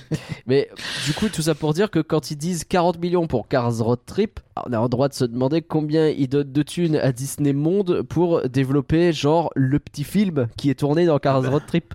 S'il Ah y a bah, 20 Pixar, millions euh, qui partent chez Pixar pour faire euh, les 3 minutes de rush de Sally et. Et, euh, et euh, Cruz Ramirez. Il y a Pete Docter un jour, il s'est dit putain, on a eu un bid avec Buzz l'éclair. Et le mec il fait ah t'inquiète, j'ai pas encore rentré la thune de 15 road trip. Ah c'est bon, on rentre. Donc on sait pas comment ça fonctionne, mais c'est sûr que derrière, bah oui, c'est plus compliqué de dire on a fait des, on n'a pas fait beaucoup de bénéfices à Disneyland Paris parce qu'on a quand même mis 40 millions dans une nouvelle attraction. Bah ouais, bah, ça, en même temps, c'est pas censé coûter ce prix. Donc voilà, c'est pour ça qu'on dit que c'est pas tant de la, de la théorie du complot, c'est qu'on sait que c'est une méthode qu'ils utilisent. Euh, Après on peut pas savoir exactement dans quelle mesure, Mais on sait pas quelle comment. proportion ça. et On n'a pas le détail. combien et quel pourcentage et tout ça. Donc Ça, juste on dit, dire. pas dire. faisons gaffe. Et puis après, sans vouloir accabler euh, Disney euh, justement, hein, mais Disney c'est une multinationale. euh, qui fait cette méthode-là euh, Toutes les multinationales. Starbucks. France, je crois, qui était, je sais pas si c'est encore le cas, mais qui était chroniquement euh, dans le rouge, alors qu'ils ouvrent trois restos par ville tous les deux semaines. Non mais pas des tout le cafés, monde, ok, mais Apple, ça revient au même. Google, euh, enfin vous regardez n'importe quelle multinationale, tout le monde utilise ce genre de technique, tout le temps. Microsoft, Mais ils ont du- payé combien de fortunes de- d'amendes parce qu'ils se sont fait euh, avoir à aller trop loin sur ce genre de technique? Enfin, Oui, mais plein de boîtes, mais effectivement, même Amazon, tout ça. Enfin bien sûr. Et, et donc, euh, et donc, donc, euh, c'est a dit important. ça. Voilà. Paris, Voilà. Une fois Paris, qu'on a dit ça. ne La thune. euh, La n'est pas pas un une telle locomotive que ce qu'on a tendance à dire. C'est ça. en, gros. En fait, quand Paris on n'est voit pas bien-. Le graphique, c'est- intéressant d'avoir un graphique. Il faut, il faut bien comprendre que vous avez euh, dans la, di- euh, la, la, la- division Disney euh, Parks Experience machin et Products, euh, vous avez donc trois divisions les parcs domestiques et expériences domestiques. Donc principalement tout ce qui est parc aux États-Unis, la cruise line. Donc après, est-ce que c'est que les trajets de cruise line aux États-Unis, au Canada? Parce que généralement, quand ils disent domestique, ça comprend aussi le Canada et probablement bah, l'Amérique du Sud. Hmm. Ou est-ce que, euh, est-ce que euh, ça comprend aussi les voyages en cruise line en Europe et en Asie? Difficile à dire. Euh, mais Ah, euh, pareil, c'est pas très clair tout ça. hein, c'est pas très clair. Idem pour les tout ce qui est aventure by Disney. Tu sais que c'est un peu une espèce d'agence de voyage euh, trop cher parce que c'est Disney Bien où euh, tu peux faire des visites de Rome, d'Athènes et machin. Bah, Est-ce que c'est considéré comme américain ou, ou européen? C'est difficile à dire. Bref. Mais mais après, de toute façon, bon, euh, la cruise line, ça va être un- une certaine manne financière. Les, les aventures by Disney, je pense que c'est quand même assez loin de, euh, de ce que ramène un parc. Mais bref, tout ça pour dire que en, en, en chiffre d'affaires, je parle en chiffre d'affaires, donc vraiment les recettes ce qu'ils reçoivent avant les dépenses. Les parcs Disney euh, domestiques, donc euh, des États-Unis, ainsi que les expériences des États-Unis, ont, ont touché 4,9 milliards de dollars en, en, oui c'est bien en milliards, ça, ça- ça fait tellement bizarre. En, en- le- au deuxième trimestre Les- 2022. Les, six derniers mois, quoi. Les six derniers mois de 2022. Non, euh, c'est un trimestre. Ah, c'est un un trimestre, trimestre. pardon. Donc 3. Ouais. Donc 5 milliards pour 3 mois. C'est ça. ça, ça pique. Et, euh, et- et c'est- en 2023, c'est passé à 5,6. Ok. Maintenant, si on parle euh, des parcs augmentation de 700 millions internationaux, déjà. les parcs internationaux, qu'est-ce que ça comprend? Ça comprend à coup sûr Shanghai, donc un parc et euh, deux à trois hôtels, je ne sais jamais. Hong Kong et donc un parc et deux à trois hôtels. Disneyland Paris, deux parcs et sept hôtels. Mm. Et j'ai un petit peu la thune de Tokyo, mais on rappelle, c'est juste des frais de licence. Le parc les, les parcs et hôtels n'appartiennent pas à Disney. Donc en vrai, c'est pas grand chose. Donc, en ce fait, que tu on dis, c'est qu'il y a beaucoup déjà. de paris là-dedans, quoi. Non, C'est ça, quand tu, quand tu regardes, en fait, évidemment, la proportion de Paris est énorme. Parce que imaginez Paris qui ferme, c'est deux parcs, sept hôtels. Donc forcément, euh, c'est beaucoup plus lourd Ça que Hong représente et quasiment son la parc et moitié ses de deux hôtels. J'imagine que c'est la moitié à peu près de. Ouais, total. c'est peut-être même plus, tu vois. Enfin, Hmm. difficile à dire, mais... Difficile à dire, mais c'est potentiellement plus, tu vois. Ça, ça me choquerait pas que... Ouais, Donc Ouais, ce la gros moitié, morceau-là, il rapporte ça. combien alors? Euh, eh ben, en, donc le deuxième trimestre 2022, donc pourquoi, euh, après on va, on va dire pourquoi ça a augmenté ou pas, euh, ça- 0,6 milliards. Donc, Ok. euh, On est à vraiment sur plus du dixième, Ouais, un dixième de ce que, rapportent rapportent les les parcs américains. c'est ça. Donc on est très très loin d'être si énorme que ça euh, vis-à-vis des parcs Disney. Deuxième trimestre 2023, on passe, ça a doublé effectivement à 1,2 milliard. Maintenant, on va regarder pourquoi Là, on est plus à euh, un tout ça a cinquième, à augmenté. mieux déjà. On va regarder pourquoi tout ça a augmenté, sachant qu'au niveau de, des recettes, bah, c'est un petit peu le- au niveau du, du bénéfice, c'est un petit peu équivalent. Aux US, c'est passé de 1,4 milliard de bénéfices à 1,5.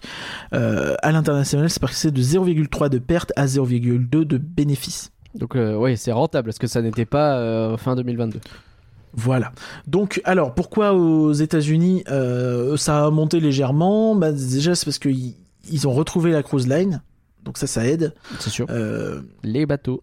D'autant que euh, le Disney Wish euh, commence à a eu ses premiers euh, ses premiers voyages et tout ça aussi a commencé à être un peu plus euh, un peu plus présent. Enfin, pour les parcs, les résultats sont pas si bons que ça parce que les il y a eu beaucoup de coûts en fait qui ont qui ont augmenté et donc notamment ils ont fait des augmentations salariales. Clin d'œil, clin d'œil. Ah tiens. Et et également il y a eu de nouvelles de nouvelles dépenses pour euh, les, les visiteurs et euh, des euh, des coûts euh, divers et variés.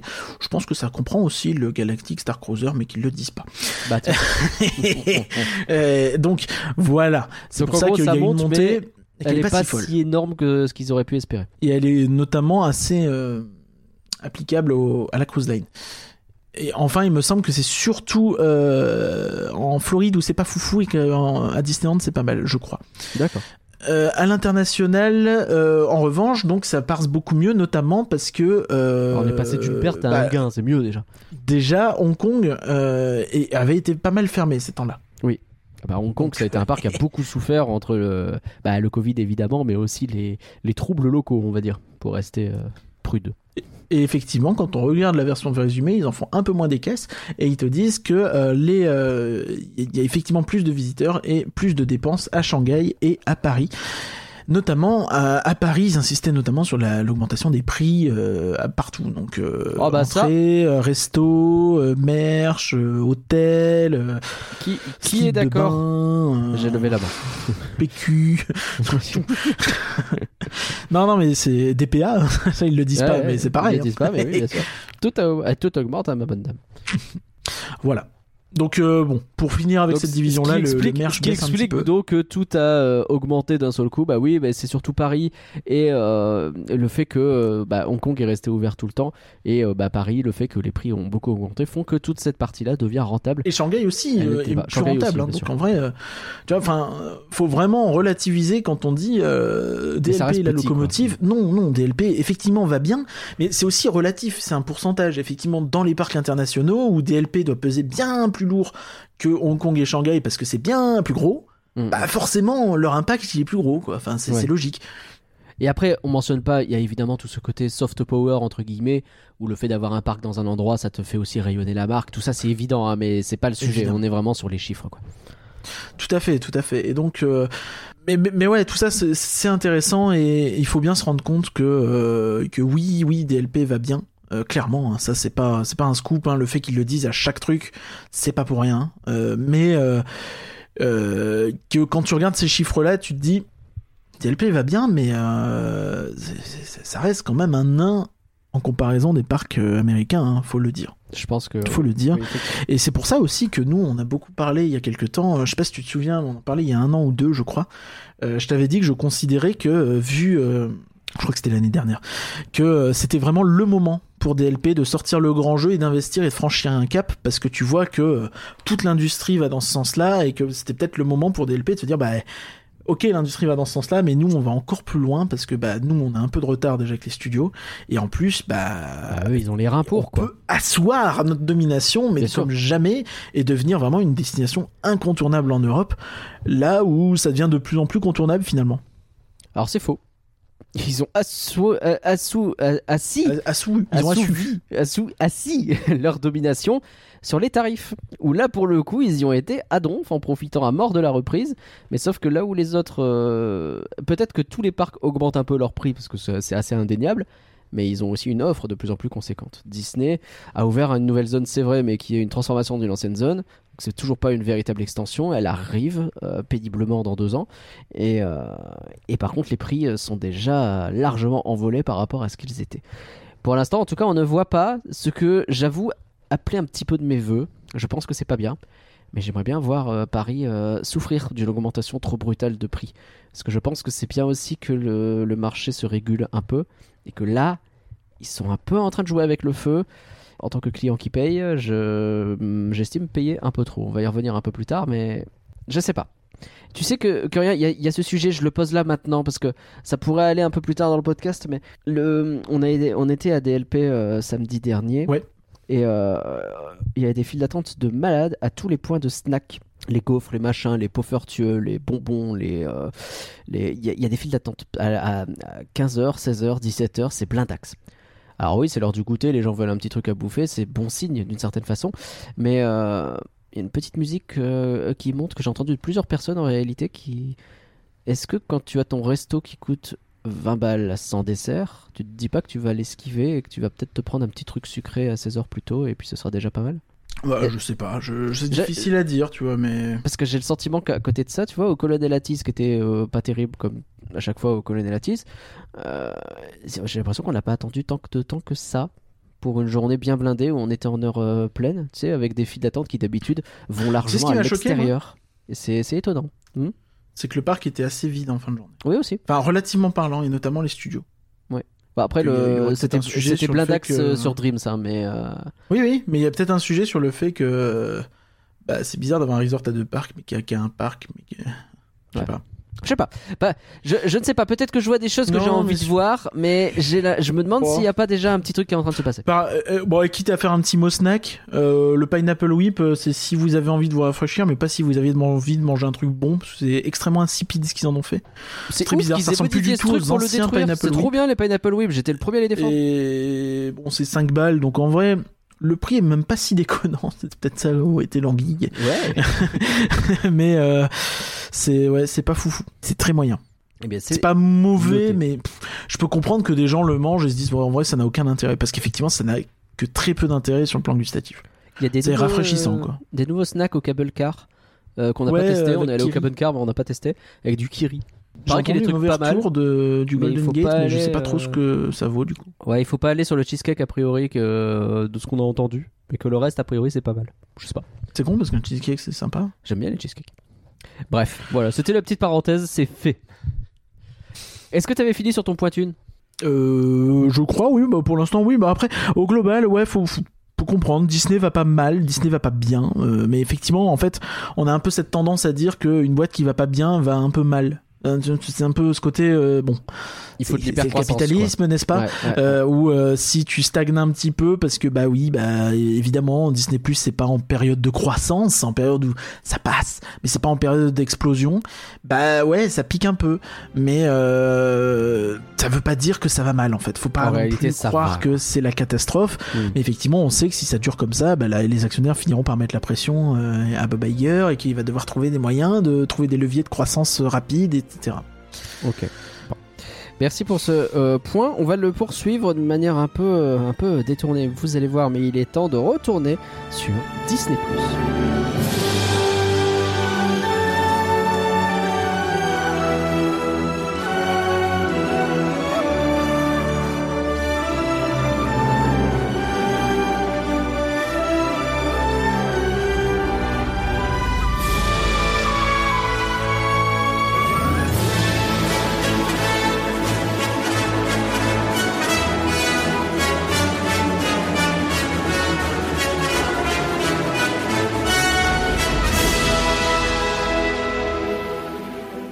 Des choses qui retournent sur Disney+, il n'y en a pas tant que ça. Au contraire, il y a des choses qui partent de Disney+. Et c'est un peu le sujet qu'on voulait aborder que rien. Parce que bah, c'est Ouais. c'est pas ouf cette histoire.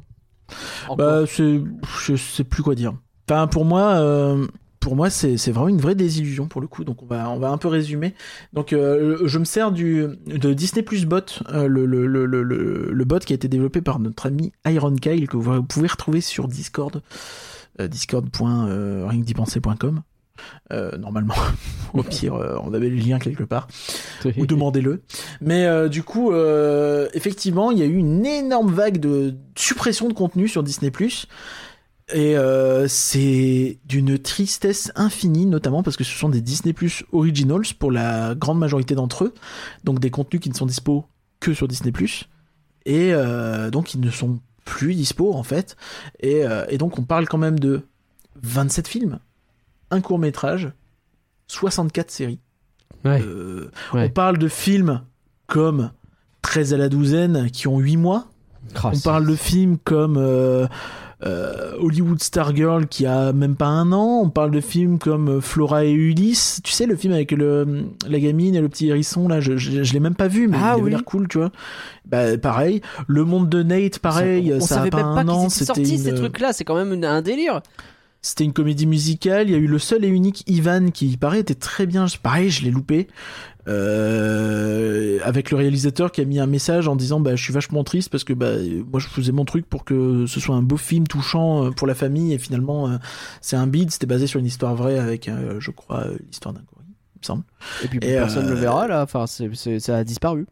Donc ça, Ça c'est pour les séries. Euh, pour les films, pardon, il y en a plein d'autres. hein. Les Rois de la Glisse, euh, Magic Camp, euh, euh, La Princesse, qui était un film de de- de- d'action kung-fu que j'avais trouvé plutôt cool. Euh, un peu, tu sais, un peu genre, tu sais, les, les, les films hongkongais un petit peu. Ouais. Tu sais, vra- vraiment un film de bagarre dans un style médiéval. Je trouve ça plutôt chouette. C'était un, un bon un bon divertissement, mais personne savait que ça existait Bah, ce voilà, machin. aucune idée. Et, et, et, je me suis, je l'avais vendu dans un label et la Pérou, je crois. Non, c'était avant. C'était bien avant. Il n'y avait pas encore de label et la Pérou à l'époque. Mais j'avais vendu à Valar qui m'avait dit qu'il avait bien aimé, mais il a peut-être pas fini parce que c'est Valar. Euh, non, mais bref, il y a, plein de trucs comme ça. Euh, Timmy Fellure, des erreurs ont été commises. Stargirl aussi, le premier, tiens, que que un, film plutôt pas mal. Euh, c'est pas, c'est pas forcément des grands films et des chefs-d'œuvre, mais c'est des films qui qui existent et qui ont été créés par des gens, des dizaines et des dizaines et des dizaines de personnes qui ont bossé sur ces trucs et bah leur contenu il disparaît. Donc ça c'est pour les films. Euh, pour les séries, il y a Le Monde selon Jeff Goldblum, les deux saisons. Euh, Il y a euh, Journal d'une future présidente, il y a L'atelier de Justin, La brigade des poussins. Je dis pas que je connais tout, hein, je vais pas faire genre. Le mystérieux cercle Bénédicte, qui semblait avoir plutôt bien marché en plus. Bah ouais. Euh, Little Demon, l'étoffe des héros, euh, ça, je, je crois que c'était un documentaire. Les mariages de rêve, donc c'est pareil, tu On vas en pas avait parlé plein de de grand-chose. Euh, c'est c'est quand même les mariages de rêve qui ont fait que euh, le parcu et, et Parkorama se sont rencontrés dans un rien que d'y penser et que derrière ils ont fait la file d'attente. Merde, c'était le mariage de rêve Disney- de, de la francophonie sur Disney.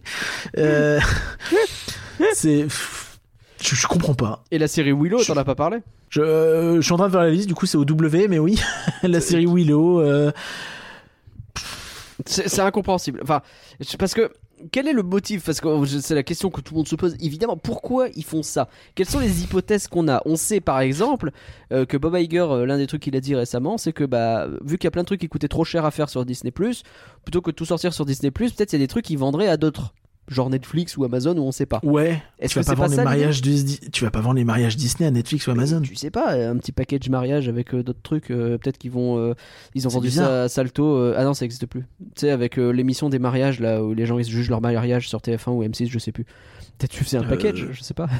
Ouais, mais c'est bizarre. Ouais, mais tu peux pas. C'est trop. Enfin, aux US peut-être, tu vois, mais pas en France. Tu vas vendre ça où? Bah non. Bah non, parce que. là, et et c'est mondial. Hein, la plupart de ces retraits sont mondiaux. hein. Ouais. Euh, c'est vraiment ouf. Même Runaways, je crois. Runaways, c'était pas une série Marvel, ça? Je sais plus. Ah, je vais faire une le parcu. Je vais faire une petite recherche euh, pendant que. Allez, du coup, je suis Euh, censé meubler, c'est ça? Non, non, c'est bon, t'inquiète, je vais plus vite que lui. Euh... non, oui, si, si, si, c'est une série Marvel qui était sur Hulu et qui avait basculé sur Disney+. Bah, elle a dégagé. Je sais pas si elle est encore sur Hulu aux US, mais, euh, mais en tout cas en France, elle n'est plus sur Disney+. Et, et c'est pareil, tu vois, c'est des trucs, tu dis, bah, peut-être que j'aurais regardé un jour, peut-être qu'il aurait fallu qu'ils les mettent en avant, peut-être qu'il aurait fallu quelque chose. C'est, c'est- ça déprimant. C'est déprimant. Willow, Willow, t'imagines, la série a Willow, c'est commencé fin novembre. Il y a 8 épisodes, donc elle a été finie de diffuser fin janvier, Bah, février. Ouais, c'est ça, début d'année quoi. Elle En est juin, supprimée fin fi- mai. En juin, finito. C'est plus rien. Mais finito. C'est C'est incroyable. resté 5 mois. C'est une honte. C'est une. C'est- Le premier épisode est resté 5 mois. Mais c'est une honte. C'est vraiment incompréhensible. C'est vraiment. Donc il y a forcément, il y a forcément un truc derrière. En fait, je te dis, ça doit. ce qu'il faut comprendre, c'est que des- part. ça va être sur des HBO Max, ah, j'en sais rien. Ah, Des retraits comme ça, ça peut se comprendre quand c'est des achats de contenu, enfin quand des achats de droits de contenu. Donc quand euh, Disney prend, je sais pas, des films français, ils en ont pris, il y en a qui ont pas été renouvelés, Les ils films. Spider-Man, c'est un Soit. bordel. Ils disparaissent, ils reviennent, ils vont sur Amazon. Finalement, c'est Netflix. C'est des films. Sony. C'est des films Sony. C'est ça. Donc c'est ça. bouge, tu vois, c'est normal. Mais là, c'est Normalement- qu'ils ont fait eux-mêmes. tu, tu vois pas euh, Netflix sortir ses contenus en fait. Netflix, même leurs contenus entre guillemets euh, qui marchent peu pas et qui sont euh, entre guillemets de, de du bas de gamme parce que c'est pas des trucs qui ont été produits euh, tout- tout ces- toutes ces productions ont pas coûté une fortune à produire mariage de rêve la première saison elle est antérieure à Disney la deuxième saison euh, bon bah voilà c'est- mariage de rêve quoi enfin ça Ouais. pas non plus des milliards et des milliards c'est quand même un truc qui se greffe sur des gens qui ont mis une fortune pour faire leur mariage à Disney World quoi. et, et, et, et tu te dis mais tout ça n'a pas coûté une fortune en fait ça ça n'a pas coûté une fortune Non. Euh, ça n'a pas de sens. Vraiment ça n'a pas de se sens. dit que l'idée aussi, donc- c'est de, de réduire les coûts de. De, de, de, quoi De maintien de la, plateforme Mais je comprends pas, c'est quoi C'est le stockage qui coûterait ça cher je peux pas le croire. ça je peux pas le croire parce que ou alors c'est qu'ils sont vraiment très mauvais mais je peux pas croire parce qu'ils avaient quand même racheté une belle boîte euh, une belle boîte au moment de lancer Disney Plus quand même euh, il y a quelques années pour pour pour gérer ça. J'ai plus le nom exact.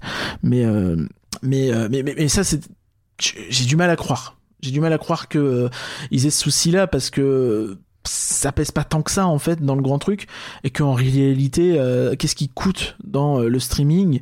Bah, c'est le fait d'envoyer des données chez les gens. C'est pas le stockage. Bah oui. donc en fait si c'est des contenus qui sont coup, peu vus Que t'envoies un épisode bah- de Mandalorian ou un épisode de, euh, des mariages de rêve, c'est la même chose en fait, donc ça change rien pour eux. C'est ça, ça, change rien quoi Un un disque truc dur, c'est pas des disques durs qui vont leur Ouais, non. non, bah non. Et euh, On a revendu et un donc- rack là, ça, ça fait du bien. Et quand bien même, tu vois, enfin même on est sur 800 épisodes et 27 films, tu vois, enfin des films, c'est pas ça qui pèse, tu vois. Dans ce Non. cas-là, effectivement, tu peux supprimer des séries, mais pas des films. Des films quand même.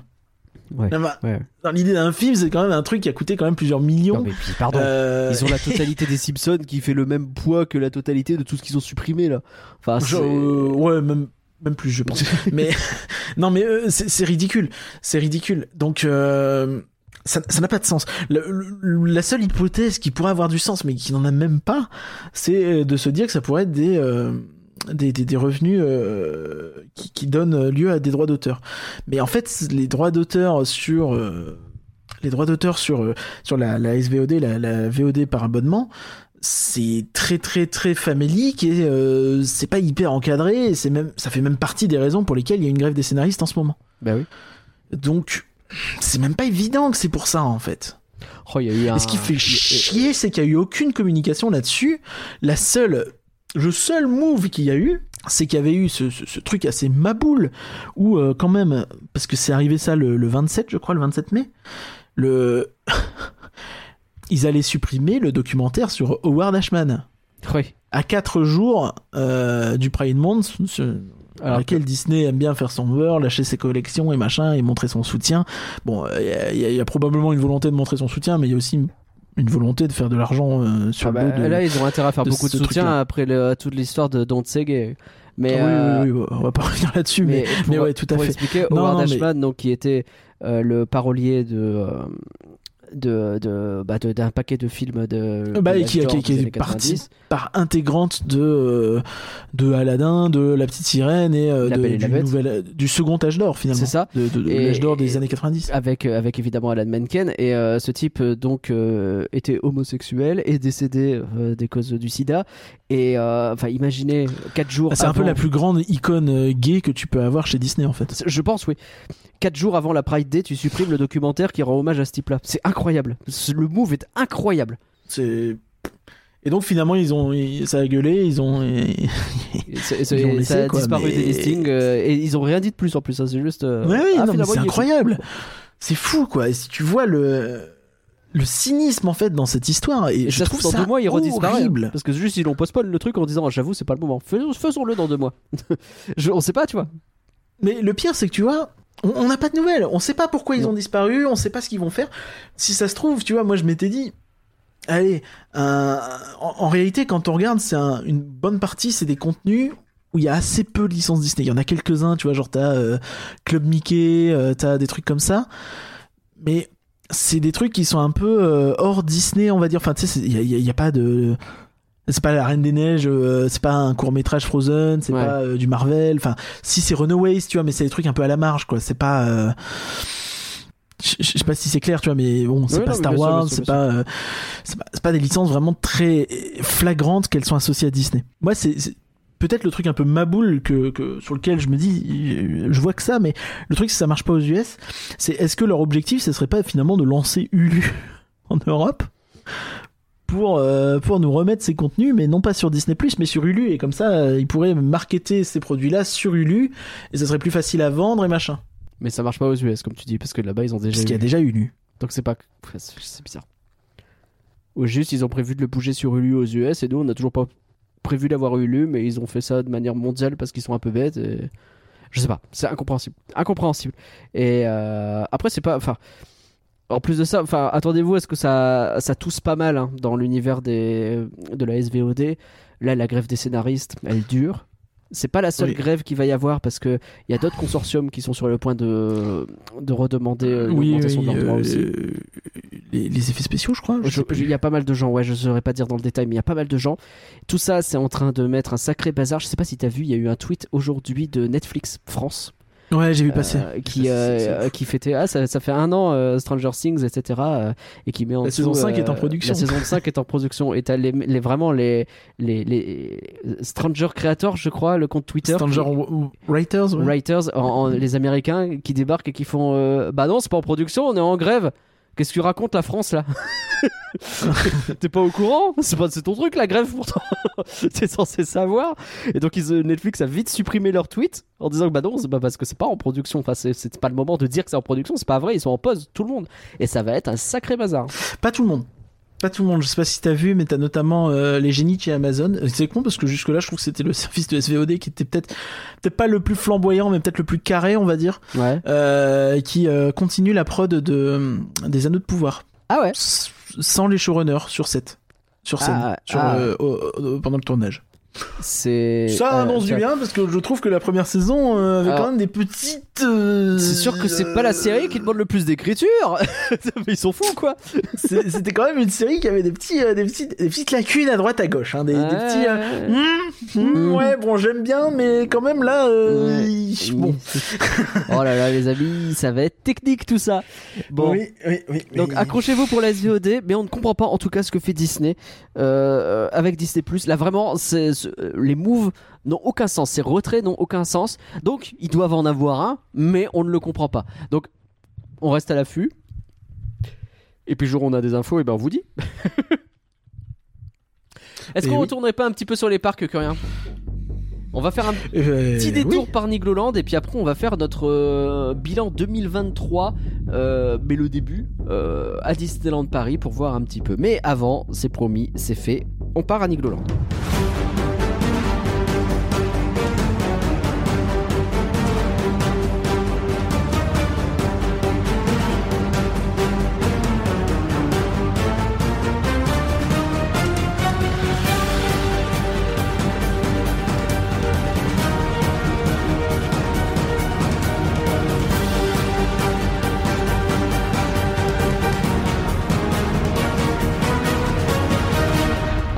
ils ont euh, fait un ils ont fait c'est un peu la Il y a eu un- séance euh, il y a- il y a- un- ce dimanche, il y a eu un peu le. c'est la saison des reportages hein. la, la, la D23 française, j'ai envie de dire. c'est vrai On mais sans a eu un, reportage sur, euh, sur Astérix que j'ai pu voir. euh, parce il est que bien alors avec les invités de chez la file d'attente?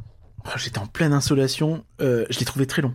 Ah. C'est peut-être moi qui étais explosé, hein, mais j'étais vraiment au bout de ma vie, hein, allongé sur le canapé aïe comme, aïe aïe comme une merde à un point où à un moment j'arrivais à suivre l'audio, mais je, je ne voyais plus. ah oui euh, c'est peut-être le moment où j'aurais dû appeler le SAMU, mais euh, je pense pas. que oui Donc, euh,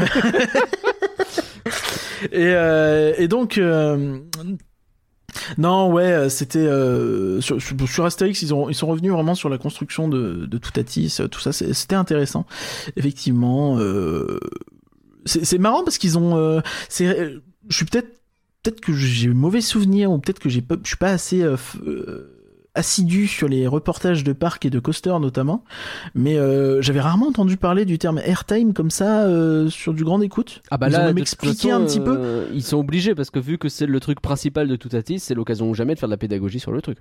Ah, mais je trouve que ça, ça va peut-être participer à l'éducation coasterienne de, du public français, Bah, écoute, ce ça qui serait serait, une- ma foi, euh, Bonne idée. une, une excellente nouvelle pour tous les parcs de France, sauf Disneyland Paris. Ah bah, Et, euh, il y a combien d'airtime dans les, les dans euh, Flight Force? Eh. Euh, des- Non, à ouais. Paris. Vous voyez le nombre d'ampoules Euh, bon. Eh ben, c'est thématique. Pardon. Et, et donc, euh, ouais, ouais, non, mais c'est- intéressant parce que. Bon, après, en soi, c'est un, ça, c'était un reportage interdit, donc euh, t'avais euh, la famille, évidemment, à suivre, c'était important. Euh, la, Aujourd'hui, la, famille avec Michel. la petite mamie qui, qui fait Pégase Express et qui se dit oh là là finalement je croyais que j'allais peut-être pouvoir faire des coasters comme avec les gosses mais dès Pégase Express la mamie était en sueur de la gamine qui avait l'air rompue au coaster et qui dit ouais mamie t'inquiète c'est tranquille enfin Pégase Express il va quand même en arrière à un moment enfin je suis désolé bon peut-être le truc où mamie je la préviens tu vois je sais pas tu C'est- vois ouais, ouais. Hmm. Ouais, Bon. c'est vrai. Et, C'est euh, Lohr qui nous et- disait qu'il y a euh, une- un tour de, de Pegasus Express qu'elle a fait qui à un moment donné l'a mis un peu mal et c'est là que tu te rends compte que euh, bah, tu, c'est- c'est- tu- tu- c'est parfois les coasters en arrière c'est pas coasters. pareil que les coasters tout court Non. hein. Ça peut donner de la nausée Non, hein. non.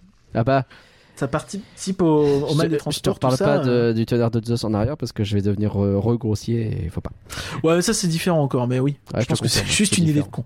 C'est, Ouais. enfin, désolé pour les gens qui ont eu l'idée, mais c'est pas contre vous, hein. Mais je Ah, vous dis- ouais, bien essayé les gars. mais, Après, euh, le fait de le faire aussi, ça devient une idée de con. Je vous le dis. hein. Si on vous dit, allez, voilà, ça, ça, ça dure pas longtemps. Ouais, bah faites-le pas quand même. mais, euh, mais ouais, donc qu'est-ce que euh, Bref, pas, pas grand chose à dire de plus, hein, c'est un reportage d'un internet. C'était intéressant euh, de voir les travaux. En, en réalité, tu vois pas mal les, les, différents, euh, les différentes usines, c'était pas mal. Ah les ouais usines des mecs qui sont commandités par, euh, par Intamin et tout ça, tu vois. Et Ah, c'est- je trouve ça plutôt intéressant. C'est pas mal. Ah oui, ils vont carrément voir les. euh, comment on appelle ça Les. les sous-traitants. Ouais, je, euh, bah, euh, oui, oui, tu les vois faire le tour des usines, tu les vois. euh, bon, euh, ça, euh, un peu l'impression d'être euh, d'être un event de DLP, mais tu les vois aussi à l'enregistrement de la musique. Euh, Ok. spécialité à Disneyland Paris. c'est vrai. Ah, on a fait de la musique. Ouais, c'est bien, oui. Ouais, c'est ça ou les LED, hein, donc euh, de toute façon. c'est vrai, c'est vrai. Non, non, mais après, après c'est bien. Mais euh, il y, y- y- y- il y avait, euh, oui, il y avait ça. Il y avait un peu de, de théma. euh, ils, vont chier aussi, pardon, chez Zamperla, les mecs qui ont fait le flat ride, euh, où ils Mm. disent, ah, quand même. euh, Et c'est marrant en fait parce que quand tu regardes le reportage, il était assez. euh, Ça montrait beaucoup des mauvais aspects en fait. Ça parlait aussi d'efficacité. euh, Tu voyais, bon, bah là, il y a des pannes, ça fait chier. euh, on essaie de résoudre. Ah, on a réussi à résoudre. Merde, la panne, elle est revenue. Bon, bah, on doit évacuer. Tu vois, enfin, des trucs comme ça avec, euh, Mm. avec euh, la dame qui est chargée des, de l'efficacité et des, de réduire les files d'attente. Il dit, allez, allez, faut accélérer, faut accélérer. Et tu dis, bon, dis donc, comme méthode de management, je sais pas quoi dire. euh, Mm. Ah, mais il est relou, le gars là-bas, il est long, il va s'installer. Bah, tu, écris sur la feuille passager lent. oui, c'est pas parce que c'est toi qui gères la madame que là, ce coup-ci, on a le droit d'écrire passager lent. Que si t'étais pas là, euh, t'aurais dit, ouais, bah, c'est parce que vous allez pas assez vite. Mais. non, Ah mais- ouais, ouais, ouais. ouais. non, non, mais je dis pas, tu vois, parce que bah, ça aussi, tu vois, ça, ça pourrait faire écho à un truc qui se passe à Paris. Mais Mm. euh, après, chez Astérix, c'est pas nouveau, c'est des trucs qu'on a déjà entendu pas mal que les, les opérateurs sont assez pressurisés au niveau de, des débits. Et ça se voyait notamment énormément à Osiris à une époque. Je sais pas si c'est encore le cas aujourd'hui. Mais euh, mais ouais, bon, au-delà de ça, pas grand chose à dire en, en reportage, que sympa. Euh, Si vous avez le temps, euh, n'hésitez pas. Euh, J'imagine que si vous n'êtes pas euh, au bout de votre vie, ça va pas être si long que ça. Mais euh, Mais il y en a eu un autre de reportage. Il y a moins de pubs. Il y- en a un autre, mais que je l'ai pas vu. Mais j'ai vu des extraits. C'était sur Nigloland. Et c'était le même jour, et ça c'est fort. C'est ça, mais sur TF1, je crois, sur 7 à 8. Et, et, et- et donc, en fait, sur Nigloland, on a notamment la famille Gélis, donc les propriétaires du parc, qui parlent d'un de leur prochain investissement qui est à l'horizon 2027. Donc, on comprend qu'il n'y a pas de date encore euh, précise et que c'est pas pour tout de suite. En même temps, c'est Nigloland, hein, c'est pas, euh, c'est pas, pas Ah non bah, plus, euh, tu vois. temps, ouais. pas- Et, et- et que donc leur volonté c'est d'avoir un nouveau coaster, leur premier coaster à inversion. Euh, C'est vrai qu'ils n'en avaient pas. Non, non, non, puisque leur, leur gros coaster actuellement, c'est le Alpina Blitz, qui est pas si gros que ça, en plus, en termes de, de, taille et d'empreinte au sol Non. et de, Mais il est et de incroyable, hauteur. par contre, je l'aime beaucoup. Il est, euh, je, je le trouve excellent aussi, euh, Mm, mm. l'Alpina Blitz. Euh, en revanche, là, euh, là, on parle, bon, c'est Nigloland. Nigloland, c'est un petit peu à l'est de Paris. Un petit peu plus que, que DLP. Oui. Qu'est-ce qu'il y a à l'est de Paris et de la France? Il y a Europa Park, Et qui est-ce qui fait les trucs de Europa Park? C'est la famille Mac. Et donc, euh, qui est-ce qui fait les deux tiers des attractions de Nigloland? C'est la famille C'est la Mac. famille Mac. voilà. Et donc, évidemment, on se dirige vers un coaster de chez euh, Mac qui sera. Ah ouais, quand même Pardon. Ça t'en fait de l'effet Donc, Ah, Ride, ça coaster de la famille Mac. euh, Le, le, le, le coaster de chez Mac Ride qui serait envisagé serait en fait euh, un peu sur le même modèle que celui qui sert euh, qui sera euh, construit l'an prochain à Europa Park, le Voltron coaster. Ah, donc euh, dans la partie euh, croate, on sait pas trop. euh, Croate de Tesla, autrichienne, on, on comprend pas. Croate sur Tesla qui est autrichien, je crois. Je crois que c'est Ouais. ça. Ouais, je crois que c'est ça. ouais. Mm. Après, c'est peut-être autrichien sur Tesla, qui le mec de base, hein, pas les Je- voitures, s'il vous plaît. Ah ouais, non. bah non, c'est pas, pas un land Twitter. Mais, euh... mais, mais du coup, ouais, euh, ce qui est intéressant avec ce cool, truc, c'est euh, C'est donc que c'est. euh, C'est un coaster très compact, donc c'est pas très étonnant que, que Nigloland se dirige vers ça. Mhm. Tu sais, ça rappelle un petit peu tout ce qui peut être style. bon, C'est des propos de profanes, hein, c'est pour qu'on comprenne. Style Anubis à, à Plopsaland, ou style, tu vois, le, le truc à, à Frépertuis, là. Ah, c'est ce genre de truc avec des trains de 3 4 rangées max. Oui, d'accord. et oui, donc oui. des rails assez compacts et étroits qui permettent de faire des courbes sans prendre une place de dingue. Ok. Voilà. Donc j'ai plus le nom exact du modèle, je crois que c'est un striker coaster, un truc comme ça. Bref, Euh, il y en a déjà eu plusieurs, mais Ah, que ça veut euh, dire, ils sont en train de en revoir le modèle euh, pour, pour Europa Park. Strike en français, ça veut dire grève. Je trouve que c'est une thématique de ce podcast. Je sais pas. c'est marrant. Et, et donc ouais, ça, ça a l'air assez, euh, assez musclé. Ça, ça prendra place notamment dans la zone du King of Mississippi, le, le, le Mark Twain. euh, Là où il y a un Mark Twain avec un bar dedans. Oui, exceptionnel. et, euh, et des animatroniques qui font de la musique. Euh, et Et ouais, donc euh, bah voilà, je, je sais pas quoi dire de plus. On Non, parle cool. d'un investissement de 15 millions, ce qui pour pour Nigloland est, est Bah, colossal. hein. Je crois que c'est euh, plusieurs fois euh, l'investissement de Krampus, qui était euh, leur plus gros investissement, je crois. Un tiers de Cars Road Trip. Pardon. Ça pique.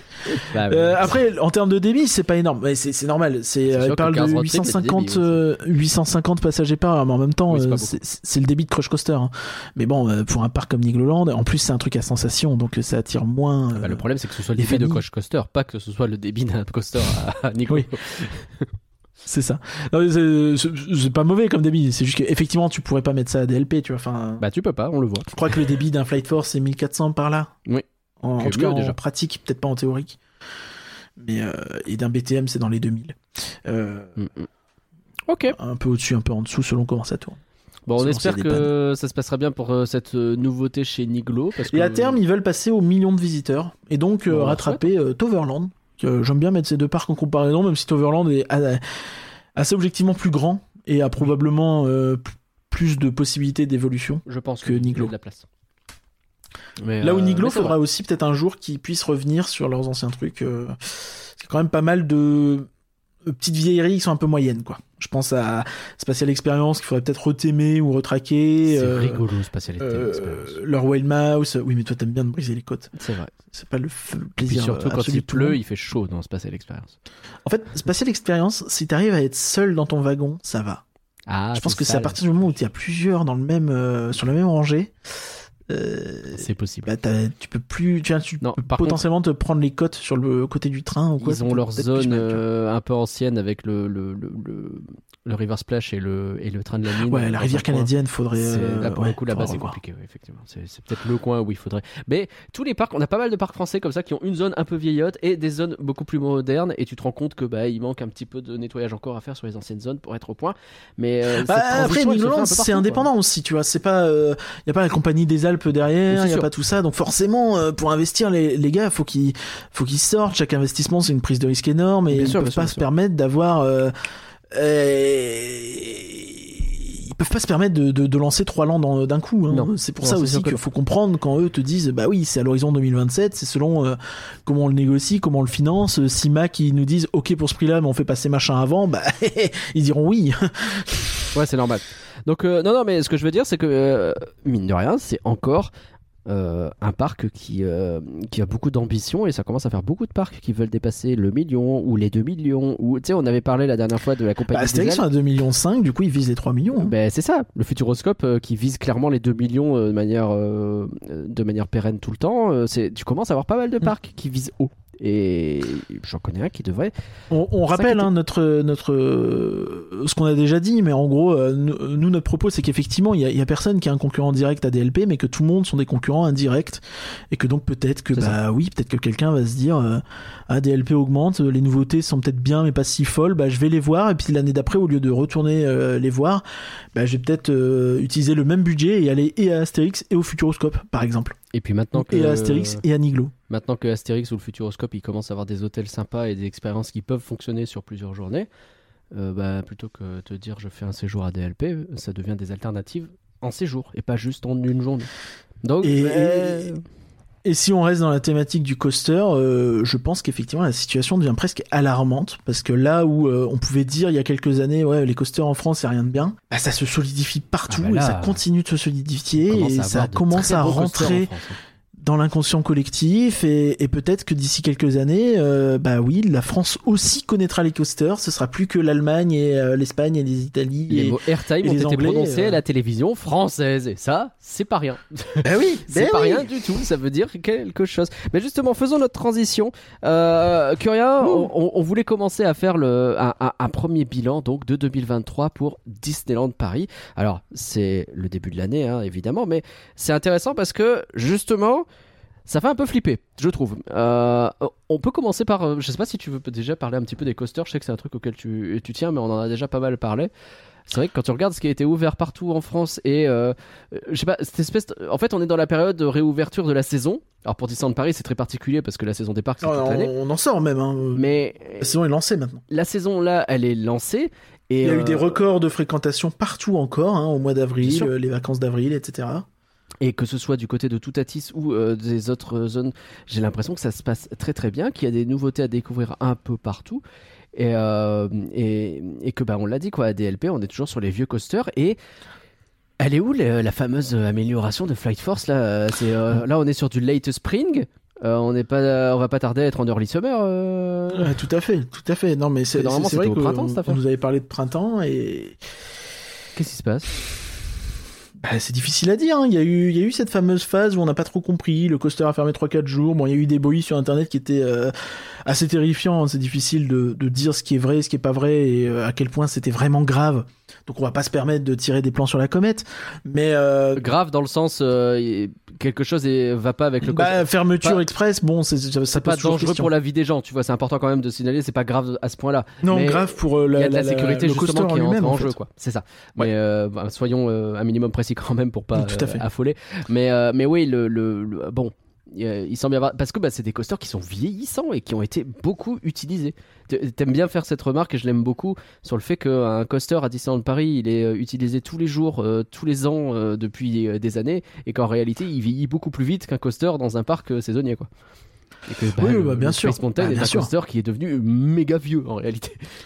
Bah, euh, c'est un grand-père. hein. Enfin, c'est. Ah mais il anniversaire, il a un 28 grand-père ans aujourd'hui je crois. Surexploité, qui est une attraction très populaire, donc qui a toujours tourné à trois trains, quatre trains, ça. euh, qui qui est soumis à des intempéries, qui et voilà. Et en plus, on on n'a même, Même pas compris intérieur. cette histoire où Rock est devenu extrêmement inconfortable.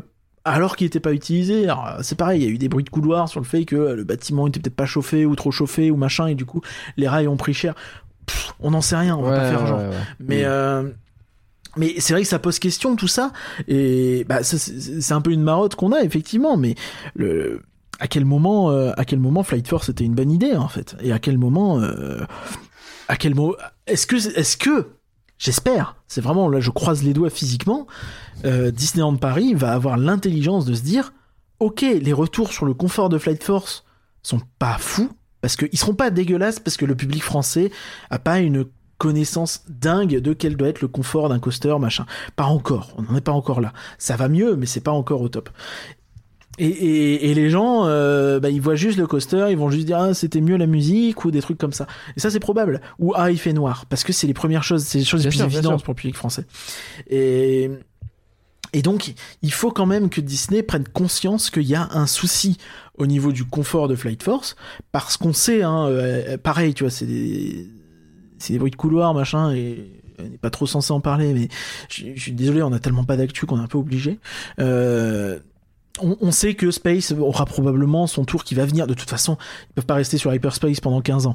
Et euh, l'année prochaine, dans deux ans, dans trois ans, je sais pas, mais d'ici 2027, on sait que Space sera probablement repassé à autre chose. Ils vont pas rester 10 ans sur Hyperspace. Non, on En espérait même 2025, avant c'est hein. les 30 ans de l'attraction. On espérait même avant ça. hein. Ça va pas Oui, on espérait avant, oui, mais les je me dis, d'ici un moment, 2027, euh, si vraiment il y a encore Hyperspace, franchement, euh, je me fais le crâne à zéro. La boule à zéro. Ah, notez s'il vous plaît. C'est dit. Que quelqu'un note, que quelqu'un enregistre ce truc-là, c'est important. Merci beaucoup. Il y a un type qui a appelé qui a dit on appelle ça la calvitie, connard. Euh, mais... non, euh, Mais tu du sais, coup, tu sais, tu, tu parlais de les gens vont se Non, rendre mais, compte de ouais, l'inconfort. Il y a un truc qui me fait peur, juste parce que moi, ce qui m'effraie très fort, c'est que je pense qu'ils ont eu des retours sur l'inconfort d'un coaster en particulier. C'est Indiana Jones, c'est le Temple du Péril, et que depuis, ils ont agi en mettant une pancarte qui dit attention, c'est un coaster. attention aux secousses. attention secousse. Et ce attention secousse avec une image de looping, il crée. En fait, je trouve que c'est Oui, pile le problème. c'est horrible. Parce que tu expliques aux gens que comme c'est un coaster avec un looping, c'est normal qu'il soit douloureux et donc tu dois t'y attendre, t'y préparer et tu peux pas t'en plaindre. C'est un problème parce que du coup, on avait, je, je fais un parallèle avec un autre truc. Tu parlais de Flight Force. À l'ouverture, on a parlé un petit peu avec une cast member qui travaillait à Pim Kitchen et qui disait Flight Force, c'est un coaster qui me fait peur. Il lui fait peur, mais c'est pas le bon terme parce que bah, c'est pas, Oui. pas quelqu'un qui connaît les coasters. C'est un coaster qui fait peur parce que quand elle en sort, elle a sans doute eu quelques douleurs par-ci par-là parce que bah oui, c'est un coaster qui secoue, mais c'est pas normal. Un bon coaster qui secoue n'est pas censé faire mal, il est censé secouer, il est censé te mettre, euh, te, te faire vivre. C'est même pas secouer en réalité. Non, il te fait secouer, pas le bon terme. Il te secoue dans le sens où il te fait, euh, oui, il t'envoie dans des endroits, mais mais toi t'es censé être justement suffisamment C'est pas des secousses, des vibrations, c'est plutôt des. Tu, tu costes, tu glisses, tu roules, Tu es censé être confortable dans un coaster. Oui. Tu vas très vite à un niveau confortable. C'est ça qui est intéressant. ça ça peut vibrer un peu, ça peut machin, parce que oui, ça vieillit, etc. Mais il y a, il y, a, il y a des limites. Donc, si y a tu des veux- limites. À partir du moment où la connaissance des coasters, je parle là la casse member c'est très particulier, c'est pas son travail, c'est normal, tu vois. Mais le, la pancarte à l'entrée d'Indiana Jones, elle m'effraie. Mais vraiment. Non, non, Parce que tu vas avoir la même chose à l'entrée de Space Mountain le jour où on va te dire ça fait mal. À l'entrée de Flight Force, ils vont te Oui, mettre oui, une pancarte. Et ils vont dire bah oui, mais il y a un looping. Donc forcément ça fait mal. Non Mais Bien sûr que non donc voilà, je, je suis très pessimiste pour la partie coaster à cause de cette pancarte qui me, euh, qui me, qui me, me, fiche les jetons. Euh, Mais non, mais je suis, je, suis d'accord. Mais pour moi, il faut, faut- faudrait vraiment qu'ils prennent ça parce que, en fait, s'ils font une grosse réhab de Space et qu'ils n'ont pas l'intelligence de retraquer correctement, de changer les rails, de, de, de remettre ça bien au propre, euh, bah, t'auras le même problème que Flight Force à terme. Oui. Et parce que le, bah, le Space Mountain, c'est très clair. Moi, je vais te le dire. À, à Disneyland Paris, il y a trois étiquettes que je fais pratiquement pas. Est-ce que bon, peut-être qu'Indy est pas un étiquette Ok, on va Oui. dire que c'est un D. Euh, mais, mais Indy, Space et Flight Force, ça me fait chier, mais je les fais pas. Bah oui, mais j'entends. Je les fais peut-être très rarement parce qu'on me dit ah il y a des nouveaux effets. En fait il y en a pas. Mais je C'est devenu mon pas dire gag. je hein. peux pas à les chaque fois faire. que je vais faire bien Force, je vais dire il y a un nouvel effet pour voir si tu le fais ou pas. je peux, je peux, je peux vous parler pendant des jours et des jours de, de Taron, de Fly, de, de, de, de, Conda, de Ride to Happiness, qui, qui est pas le coaster le plus, euh, le plus euh, confortable à mon sens, de tout bah je l'ai pas fait donc je peux Non pas mais en je veux dire, mais- c'est des trucs, on peut les faire sans aucun problème, hein, je te promets. de Alpina Blitz, etc. Il y a, y a- pas de souci. Mais par contre, ouais, je suis désolé, un hyperspace, quand on me le propose, je réfléchis, hein, et je suis vraiment pas toujours chaud. Au contraire, c'est vraiment, ça fait partie de ces attractions que je ne fais pratiquement plus. J'ai Bah la ouais, chance du que coup, ce soit euh, pas tu cas et je un continue parc à où je fais moins d'attractions qu'avant. Mais oui, Comme il- je- je- si je devais me pointer, enfin je me mets à ta place, si je devais me pointer, moi c'est pas mon cas, euh, dans ces parcs sans pouvoir faire ces trois coasters, je serais deg, hein, parce que enfin t'as vite fait le tour. hein. Bah, ça réduit, euh, ça réduit quand même pas mal, Après quoi. tu te retrouves avec Max qui te dit combien de temps d'attente il y a à Blanche-Neige sous les 5 minutes, quoi. C'est terrible. Ah, d'ailleurs. ah non, c'est fermé, merde. Euh, Donc euh, voilà, c'est c'est alors on, a, on a pris cette tangente coaster parce que ça fait un peu le lien sur le bilan 2023, mais c'est pas par- forcément par ça que je voulais commencer moi. Euh, en fait, je voudrais un peu mettre ça en trois parties. Une partie expérience employée, une partie expérience client et une partie les nouveautés. La partie les nouveautés, ça va aller très vite parce qu'on va parler du show La Petite Sirène. Accrochez-vous, ça va être bien. Ah, t'es dur, il y a un autre truc. D'accord. Bon bah il y a un autre truc. Après, ah, en vrai, il y a, y a- y a- y a eu Power the Night, il y a eu des trucs comme ça quoi. Mais bref, Ouais, c'est de ça que j'allais parler, mais. voilà. Donc il y a des trucs. Quand même. Après, Mais- on pourra en parler longtemps Power the Night, mais on va peut-être pas le faire. L'expérience employée, c'est le moment de parler des grèves Curiam. Alors, on va peut-être pas rentrer trop trop dans le détail Alors. parce qu'on va essayer de préparer des trucs, mais qu'est-ce qui se passe? Donc en substance, euh, il se passe qu'il y a eu un petit peu euh, les gilets jaunes de Disney qui sont produits. Pourquoi les gilets jaunes? Parce que c'est un mouvement qui est sorti de, de la base des employés, non pas des syndicats plus que ça. Les syndicats, ça fait longtemps qu'ils se plaignent euh, de pas mal de choses. On avait eu l'occasion de relayer, je crois qu'on n'a pas tout relayé, mais il y avait eu des histoires il y a quelques temps avec les horaires choisis, les fameux horaires... choisis. On, aura l'occasion de revenir un peu plus tard sur exactement ce que ça signifie. Mais en gros, ça augmente la plage horaire. Ça veut dire que plus ou moins Disneyland t'incite très très très fortement à faire euh, à, prendre à accepter ces horaires choisis même si je crois que tu peux plus ou moins les refuser mais peut-être pas partout. Et euh, et en gros, euh, ça, ça veut dire que le lundi, tu vas peut-être faire 5 heures de taf, le mardi 10 heures. Si t'as fait une heure de route aller-retour, bah t'as fait une heure de route aller-retour. Si t'es rincé parce que t'as fait deux journées de 10 heures à la suite et que derrière t'as trois journées de 5 heures et du coup tu, tu fais une semaine où t'as l'impression d'avoir cravaché et finalement t'es à peine à tes 35 heures, bah c'est comme ça et, et ainsi de suite en fait. Donc c'est c'est quelque chose qui qui qui, euh, qui cristallise Très pas mal loin les de la tensions, de gens- 4 jours, hein, je vous le dis. Très très loin. On est très très loin de la semaine de Ah 4 oui. jours. C'est- pas l'ambiance. hein. Euh, la semaine de 6 jours est même euh, pas si rare à DLP, hein, faut Bah, savoir. ouais. Euh, pas si rare. Et, euh, et, et, et donc, donc il y a ces horaires choisis, donc qui posent problème. Euh, les euh, salariés, en fait, c'est- un mouvement anti-inflation euh, qui s'appelle. Et, euh, et en gros, ils considèrent que bah, le coût de la vie euh, à l'est de, de, de Paris est très élevé. Et c'est vrai. Le, le- le coût est très élevé. euh, les- le logement dans, dans la région, je le sais parce que j'y habite, c'est cher. euh, D'ailleurs, c'est pas pour rien que je suis pas directement à Chessy. euh, si j'avais pu, je l'aurais été, mais bah non. Euh, après, je suis bien où je suis, hein, mais mais c'est c'est cher, donc se loger c'est cher. Euh, Disney n'offre plus autant de logements qu'avant aussi. Alors ça ils le disent pas, mais faut, faut, faut quand même le, le noter qu'à une époque il y avait un peu plus de, de, de résidences Disney qu'aujourd'hui. Et euh, donc euh, il y a également ça, et, et donc ils demandent Le pas mal de, de au choses au niveau augmenté, de hein. Enfin, soyons très honnêtes, hein, on, tous, Oui. on, le, vit- on Bah, le vit tous. l'inflation. Le, le coût de la vie augmente très largement en ce moment, c'est un problème. Et donc, dans une entreprise qui, on l'a dit, a priori se porte plutôt bien, Disneyland Paris se porte bien, ça a été dit au niveau mondial, donc il n'y a pas de raison qu'on ne le pense pas en France. Euh, on constate aussi que l'inflation est très largement répercutée sur les Oh bah. euh, clients de Disneyland Paris, on va en reparler de ça. Elle En pas... tout cas, il n'y a pas une volonté de renier sur la marge.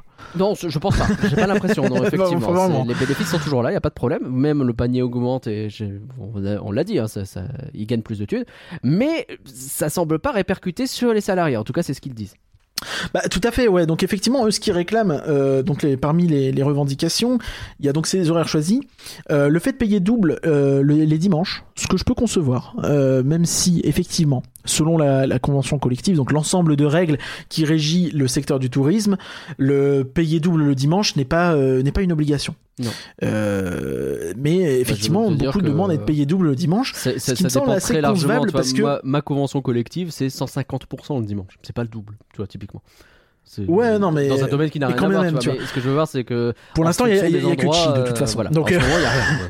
Donc, et en fait, ce qu'il faut aussi comprendre, hein, c'est que une convention collective, ça détermine un minimum. Donc Disney peut absolument aller au-dessus. Ah bah, Et enfin, quand on parle de tourisme, faut comprendre que ça prend tous les tourismes. Donc forcément, euh, un tourisme saisonnier où euh, tu vas bosser peut-être l'été euh, 45 heures et payer 2500 balles parce que c'est l'été qu'il y a beaucoup d'argent à se faire et que tu vas bosser énormément et tu le sais d'avance. Euh, c'est quelque chose. Et que donc peut-être que c'est pas nécessaire de payer les dimanches parce que tous les jours c'est un peu euh, le rush et l'été de toute façon. Alors que ADLP bah c'est sur l'année c'est euh, c'est des des journées où tu vas peut-être bosser commencer le taf un jour à 6h30 7h le lendemain tu vas finir à 3h euh, Du matin c'est ou de- du soir 3 heures du matin. ouais. oui, euh, c'est- j'ai j'ai vu pas mal de fois des, des plannings euh, de cast members et pas euh, et pas en scrutant. hein. C'est vraiment euh, pas difficile d'en trouver où ils ont euh, pile les 11 heures de break nécessaires. Ouais.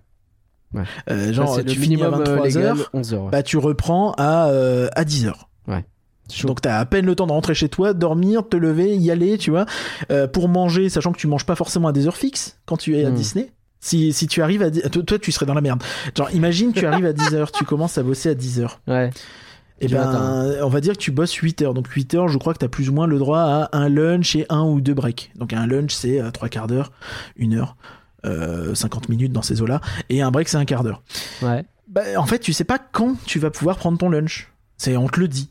Là, tu pars en lunch. Donc en fait, tu sais pas forcément si tu peux manger avant ou pas, tu vois. Des fois, Ah, tu peux essayer de t'arranger, mais c'est pas toujours possible. Ah non, mais Euh, effectivement, je ne pourrais pas. Donc, imagine, tu commences à 14h, t'as mangé Mm. juste avant, et à 14h30, on dit que tu pars en lunch. ah oui. Et après, tu bosses jusqu'à 22h. Ah, bah. Tu vois, ça, ça- ça peut être des trucs comme ça. C'est Ouais. con, hein, mais même ça, ils en, ils en parlent pas, mais ça fait partie des conditions de travail à DLP qui sont pas faciles.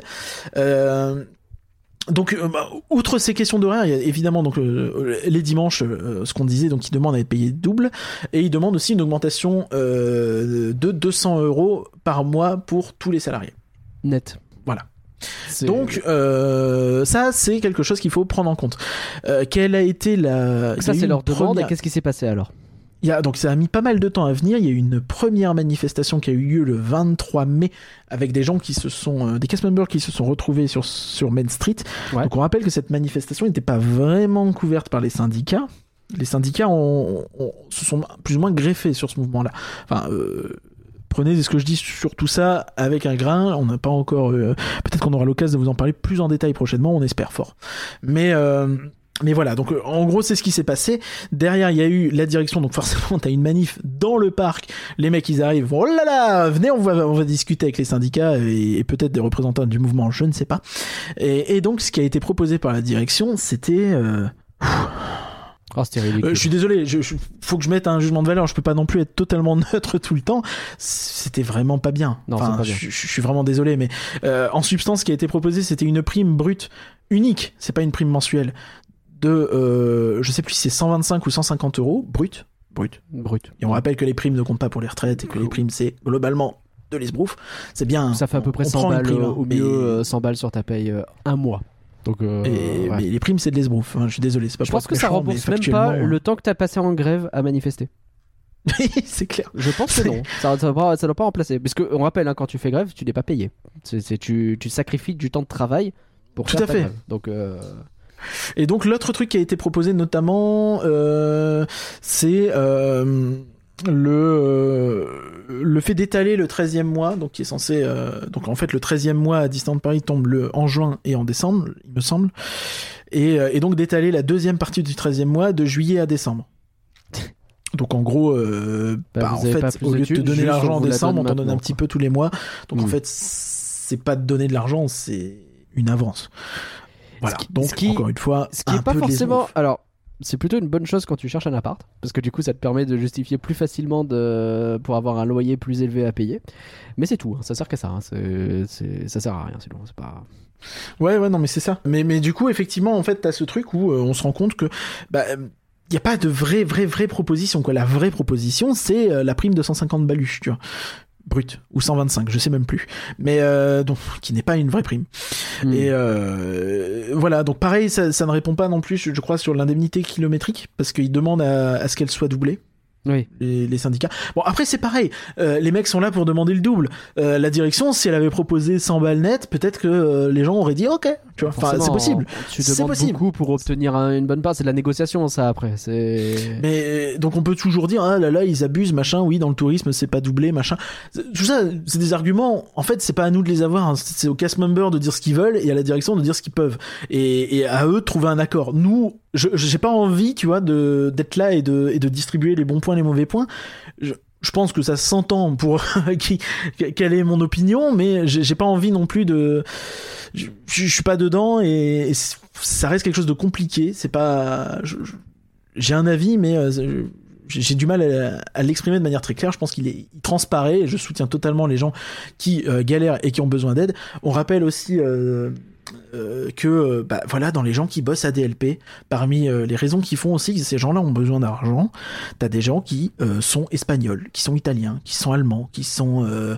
anglais, néerlandais, euh, polonais, portugais, et qui peut-être auront envie de retrouver, retourner voir leur famille de temps en temps Ah bah et que là, puis peut-être que bah pour ça faut de l'argent faut aussi. de l'argent, c'est sûr. C'est et... sûr. Et, et ça, euh, bah Disney doit le prendre en compte en fait. Oui. Disney doit le prendre en compte. Ah et, oui, si tu et- et on rappelle que que, tu on a, on parlé il y a quelques temps de leur difficulté d'embaucher. Bah ouais, en fait, si tu veux embaucher, peut-être rendre tes jobs plus attractifs, tu vois. Oui. Je sais qu'il y a pas mal de gens qui pourraient se poser la question de est-ce que bosser à Disney ça me dirait? Et en vrai, je pense qu'il y a pas mal de gens ça intéresserait, mais financièrement euh, compliqué quoi. C'est ça. Donc on va continuer à suivre ces, ces histoires de grève. Donc là, il y a eu une grosse manifestation mardi dernier avec euh, un millier de personnes. Le 30 mai, effectivement, Le 30 on mai. parle d'une- de 1000 cast members, ce qui C'est énorme. hein. est énorme. hein. Enfin, c'est quoi? Je crois que c'est 13, euh, 10, 10%, 8%, un truc comme ça? Du, du nombre de casse members total Ouais, Je- je, je sais pas, c'est difficile parce que ouais. tu sais jamais qui sont les CDI, les CDD, les intérimaires, etc. Un, un intérimaire Et là, il y a va un difficilement très aller, gros euh, groupe. manifester. Euh, évidemment, ça entraîne euh, depuis euh, un, un paquet de temps fait- maintenant des annulations de shows assez régulièrement. Puis il faut rappeler aussi que c'est énorme aussi dans un contexte où à Disneyland Paris, c'est quand même beaucoup d'employés jeunes, c'est beaucoup d'employés qui sont pas politisés, C'est vrai. c'est beaucoup d'employés qui ont pas forcément les moyens aussi du coup de de, de s'arrêter pour manifester. Euh, c'est aussi beaucoup de d'étrangers qui bah ont peut-être pas cette culture d'aller manifester, d'aller se mettre de, de faire un débrayage.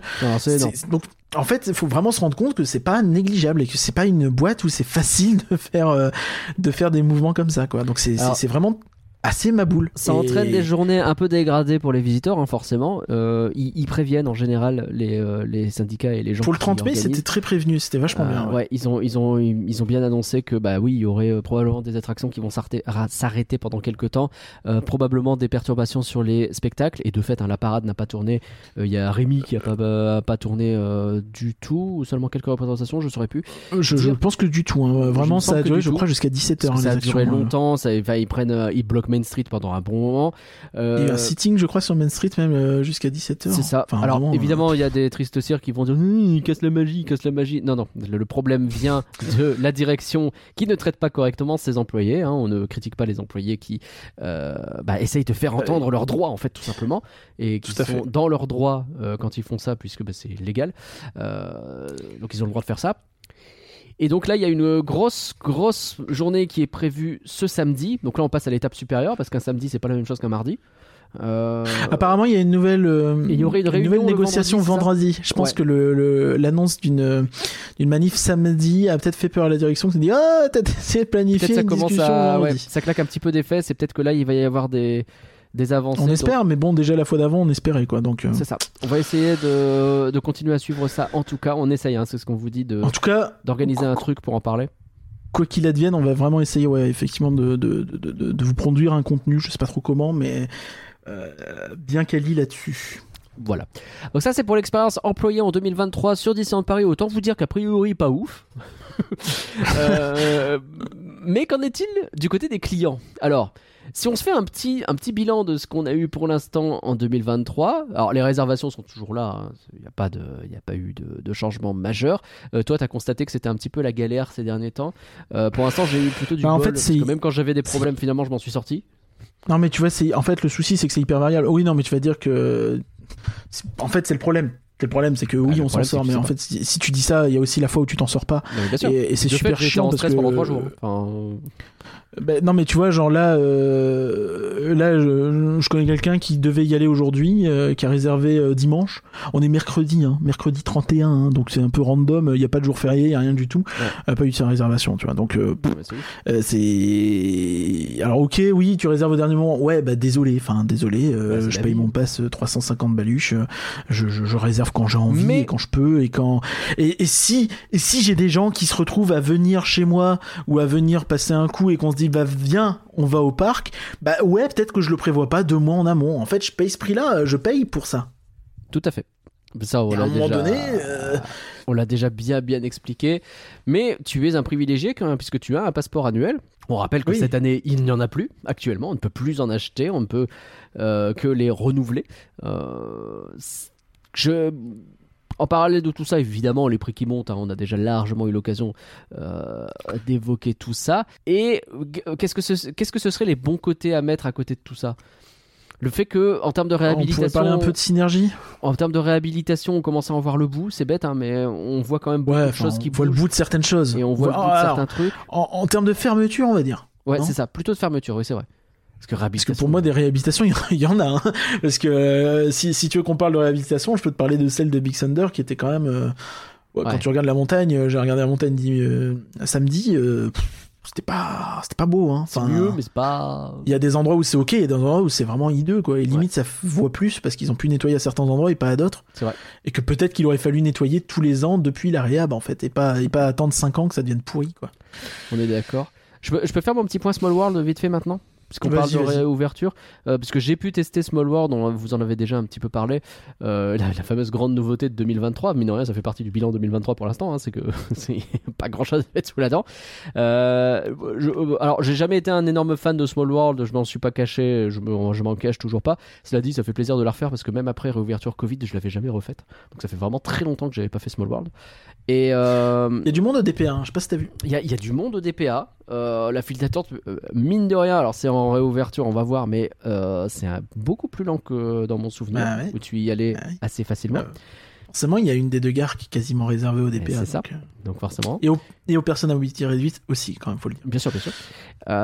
Donc je, je trouve que ça prend un peu plus de temps. C'est cool de voir que, a priori, la plupart des effets fonctionnent. J'ai l'impression que pas tout, mais c'est bête, hein, mais il y a, y y effectivement des, des tableaux qui m'ont semblé beaucoup plus remplis que dans mon souvenir, avec des effets dans le ciel, euh, des trucs comme ça qui, fonctionne très bien et euh, qui, euh, qui Je pense que le- bien. La lumière aide beaucoup aussi à ça. Il y a peut-être des effets qu'on voyait pas trop parce qu'ils étaient mal mis en lumière ou mal contrastés ou Le, et que le ouais. Le jeu du Où est Charlie pour trouver les personnes en, fauteuil roulant était euh, rigolo, mais bon, pourquoi pas? C'est bien de l'avoir fait. Je ne veux absolument pas critiquer ça. Non, c'est très bien, c'est très bien. La vraie bonne nouvelle pour moi surtout, euh, j'en avais parlé un petit peu la dernière fois, euh, c'est un truc qui me bloquait dans Spoil World un peu, c'est que j'avais pas besoin de tourner la tête de beaucoup pour avoir des lumières de foire euh, qui me gâchaient un peu l'expérience. C'est-à-dire que c'était vraiment des gros néons euh, Ouais. bleu, rose, vert, là, vraiment les trucs pas très jolis.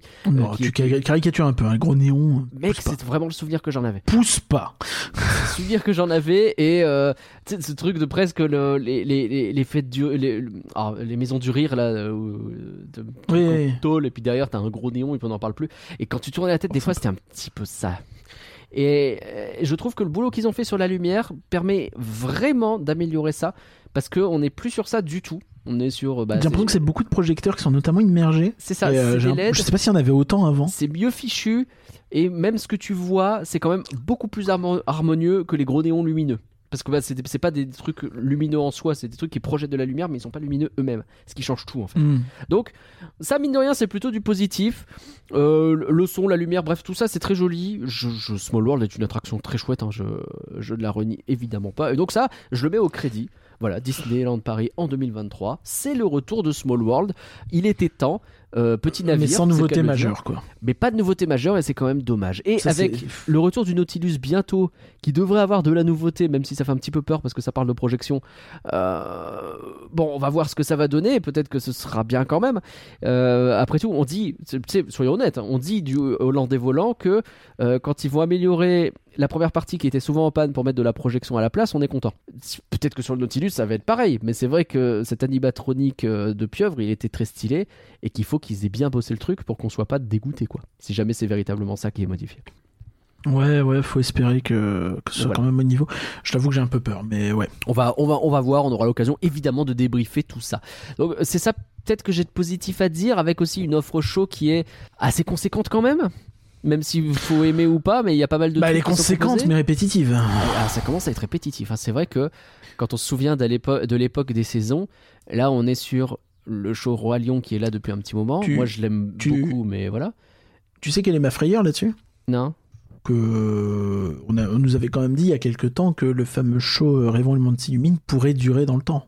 Oh non, Pas pitié. que pendant les 30 ans. Oh pitié, pitié, pitié, pitié, ça suffit, ça suffit. Oh, ça suffit, hein. Euh, vraiment. Mettez-moi n'importe quoi, mais passez à autre chose. Bah, j'aimerais bien, ouais, mais j'ai peur que devant le succès, c'est notamment sur les réseaux sociaux. euh, Ouais, mais c'est un succès de réseaux sociaux. Est-ce que ça a une vraie valeur, ça? Bien sûr que ça a une valeur. Ma question était. Bah, puis, Pardon. puis de toute façon, s'ils mettaient un autre show, il y aurait du succès aussi, hein, mais bon. Donc, mais ah, après, il y a une offre, clairement. On peut reparler donc de Power the Night, qui a été, euh, qui a été Ouais. plutôt. euh, Donc le show de approuvé drone par tout le Marvel, effectivement. Le show de drone Marvel, Marvel De drone Marvel. au, au- Disney Studios. Euh, bien entendu, les drones cartonnent toujours autant euh, quand tu es dans, euh, dans Delight avant Dreams. Dreams, de fait, est un succès. hein. J'ai vu le monde qu'il y avait pour le regarder samedi, c'était assez impressionnant. Et les gens sont très contents de revoir Dreams. Donc ça, même si ça me casse les pieds, c'est factuel. Donc il y a une offre à côté, certes, mais est-ce qu'on peut s'ex... Enfin, est-ce qu'on est qu'on n'est pas quand même sur une année euh, de grand final de 2023 un peu euh, on s'ennuie quoi. Mm. Est-ce que c'est pas Bah, l'année où on remange ce qu'on a déjà mangé euh, jusqu'à ne plus en pouvoir quoi, c'est surtout ça. Parce qu'à part Power the Night et l'amélioration, en fait à part les drones, les véritables nouveautés, elles sont pas évidentes hein. Bah, c'est ça. Et puis en plus, Power the Night, il y a eu beaucoup de soucis avec les drones, quoi. Mais Donc bon, non, en plus, c'est très bizarre parce que le- il y a une ambivalence parce que ça fait rester les gens dans le parc, Power the Night, de fait. Ouais. Alors que derrière, euh, les attractions qui intéressent les gens dans le parc sont fermées. oui, ça par contre Disney Studio à partir de 20h, c'est compliqué. Bah ouais, c'est ça, c'est une ambivalence assez terrible parce que du coup, euh, aujourd'hui, si tu vas là euh, cet été, bah, je pense qu'à 20h, 21h, tu vas pouvoir faire le campus, mais comme jamais, parce qu'il n'y a pas Power the Night cet été. Oui. Ou là en juin ou quoi. Et d'ailleurs, c'est Max qui nous disait qu'il a fait web en un quart d'heure, tu vois. Euh, plutôt bonne nouvelle, dernier, cela dit, blindé. Hein. euh, a priori pour tout l'été, Le euh, parc Walt Disney Studio va être ouvert jusqu'à 23h et Disneyland Paris jusqu'à 20 euh, jusqu'à 22h pardon et Disneyland Paris à Oui, oui. 23h. Enfin le parc Disneyland à Oui, oui. 23h. Et ça c'est plutôt cool en vrai. Non, mais c'est cool, mais le, le parc va être vide. Ben Le parc Walt Disney Studio, je pense. Je pense que c'est bien sur le papier, mais que dans les faits, s'ils mettent à pas, s'ils mettent pas d'entertainment, s'ils mettent pas quelque chose, j'ai peur que que ça soit vachement vide et que ils se rendent. Bah, on va faire que- et web et web. hein. Bah ouais, c'est ça. Enfin, pff. je bon après c'est pas plus mal. Au moins les, les nouveautés seront accessibles, tu vois. Mais euh, je- ouais, je Bon, ce- pour ce- moi ils sont coincés en fait. C'est Un un, peu un, un problème euh, un peu. qu'ils ont et, et j'ai pas de solution pour le coup. Mais les images du lac que, euh, arrivent, ça avance. hein. Il y a quand même régulièrement des moments où je me dis euh, là il pourrait faire ça, il pourrait faire ça, tu vois, genre sur le show de la petite sirène. Mais euh, là-dessus, coincé.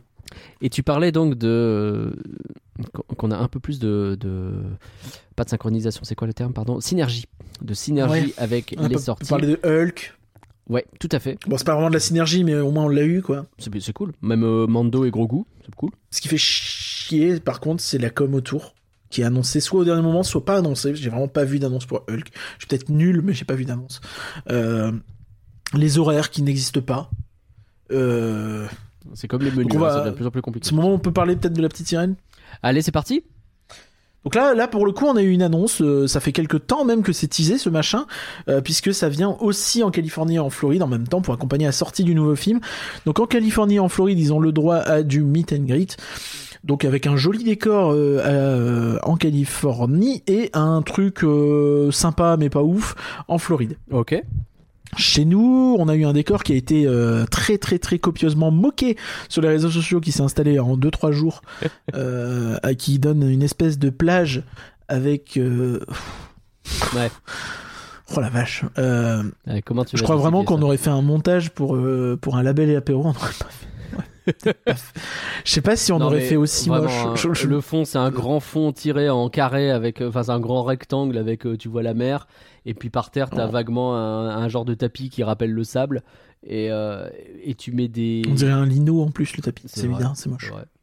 Mets sur les côtés des, des caisses avec des plantes dessus. Les caisses, elles sont peintes en bleu, mais vaguement. Euh, Ouais, sont- on dirait que c'est mal peint, c'est bizarre. C'est peut-être pour vous donner un côté euh, abîmé par l'air marin, mais c'est chum. Enfin, ouais, c'est pas très joli. Et alors, quand tu regardes le show, euh, tu vois Et les en roues plus, d'un camion qui la- est derrière. C'est très joli. Attends, vas-y. Quand tu regardes le show, tu vois les roues d'un camion qui est juste derrière. C'est très joli. Ouais. Mais, mais en plus, la, la- c'est- alors, ça, ça se place sur la place des stars, donc au parc Walt Disney Studios, et en fait, ils ont fait ça sur un carré. Mm. Il y a un carré fermé parce que du coup, comme on disait, il y a, les, il y a des pots de fleurs, des arbres, machin, des petits palmiers, des petits trucs qui ont été posés sur les côtés et qui du coup bah, bloquent un peu les angles de vue. Ouais. Où tu peux le regarder que de face en réalité le show. Euh, on a dit tapis, donc vous avez bien compris que les performers sont au sol, à hauteur de comme vous en fait, Oui. comme les visiteurs. Donc en fait, tu te retrouves euh, typiquement dans un dans une situation euh, un peu à la euh, les shows du Avengers Campus, Thor et Loki. La Mata euh, Dance où- euh, à l'époque, c'est un peu le même délire. euh, oui, totalement, oui, c'est vrai. Mais, mais je pense à, je pense à Thor et Loki aux shows du campus. euh, mais tu vois, les, les shows du campus euh, des gardiens et euh, de, de- de- du Wakanda, ouais. ils sont faits sur un renfoncement et du coup, tu, là, tu as les angles qui sont ouverts sur les côtés. Mm, mm. Alors que là, non, ils sont fermés. Donc c'est, c'est bien pire. Ce que tu essaies de dire, c'est que à part si t'es au premier rang ou au deuxième rang, tu vois que dalle, quoi. Bah c'est ça. Tu peux pas vraiment être sur le côté, c'est, c'est un peu nul, tu vois. Enfin, c'est bon. Et Mais c'est pour que ce soit interactif. Et donc ça, c'est le décor. Et maintenant, est-ce qu'il faut parler du show? Ah bah- Est-ce qu'on laisse Max parler du show? Nous, on va laisser. Alors, un, un petit invité surprise. C'est Max qui va nous parler du show parce que nous, on l'a pas vu. Pour être très honnête, on n'a pas eu le courage. Parce que les retours qu'on a vus étaient quand même pas hyper positifs. Donc, on va laisser Max. Bah, qui, Et puis lui- en plus, il y a pas les horaires. en plus, il n'y a pas les horaires. Donc, c'est- de toute façon, Ça, pas ça m'énerve. Mais Max a eu, lui, euh, l'opportunité de voir ce show et il a accepté bah, de nous dire un peu ce qu'il en a pensé. Bonsoir Éparcure, bonsoir Daniel Glaçon, merci beaucoup de m'inviter dans cet épisode de Rien que d'y penser sur l'actualité de Disneyland de Paris pour euh, évoquer ce fabuleux spectacle qui est celui de la Petite Sirène pour le live action, euh, présent depuis le vendredi 26 mai euh, sur la place des stars euh, au Walt Disney Studio. Alors, faut savoir, c'est qu'on est tombé sur la première séance de la journée du samedi à midi 45. Retenez bien l'horaire parce qu'on n'a pas les horaires, donc au moins vous savez que le samedi c'est à midi 45. Euh, autre petit tips, euh, environ 10 minutes, euh, 10-15 minutes, ouais, même pas. hein. Euh, avant le début du show, il y a les guest flow qui commencent à se pointer euh, autour de la scène. Donc si avant ils sont pas là, c'est-à-dire que le show n'est pas prêt de commencer. Donc on est tombé dessus, d'un coup il y a commencé une petite ambiance euh, euh, estivale, estivale ouais, Euh, presque hawaïenne, qui est un peu ridicule. Et puis on a commencé à voir les personnages arriver. Donc euh, il y a un maître de cérémonie qui nous s'appelait Tony. Et puis il y a donc Ariel qui est là. En fait Ariel, euh, si elle a pas une robe bleue euh, différente des autres, on ne reconnaît pas Ariel. Enfin, ça c'est un autre détail.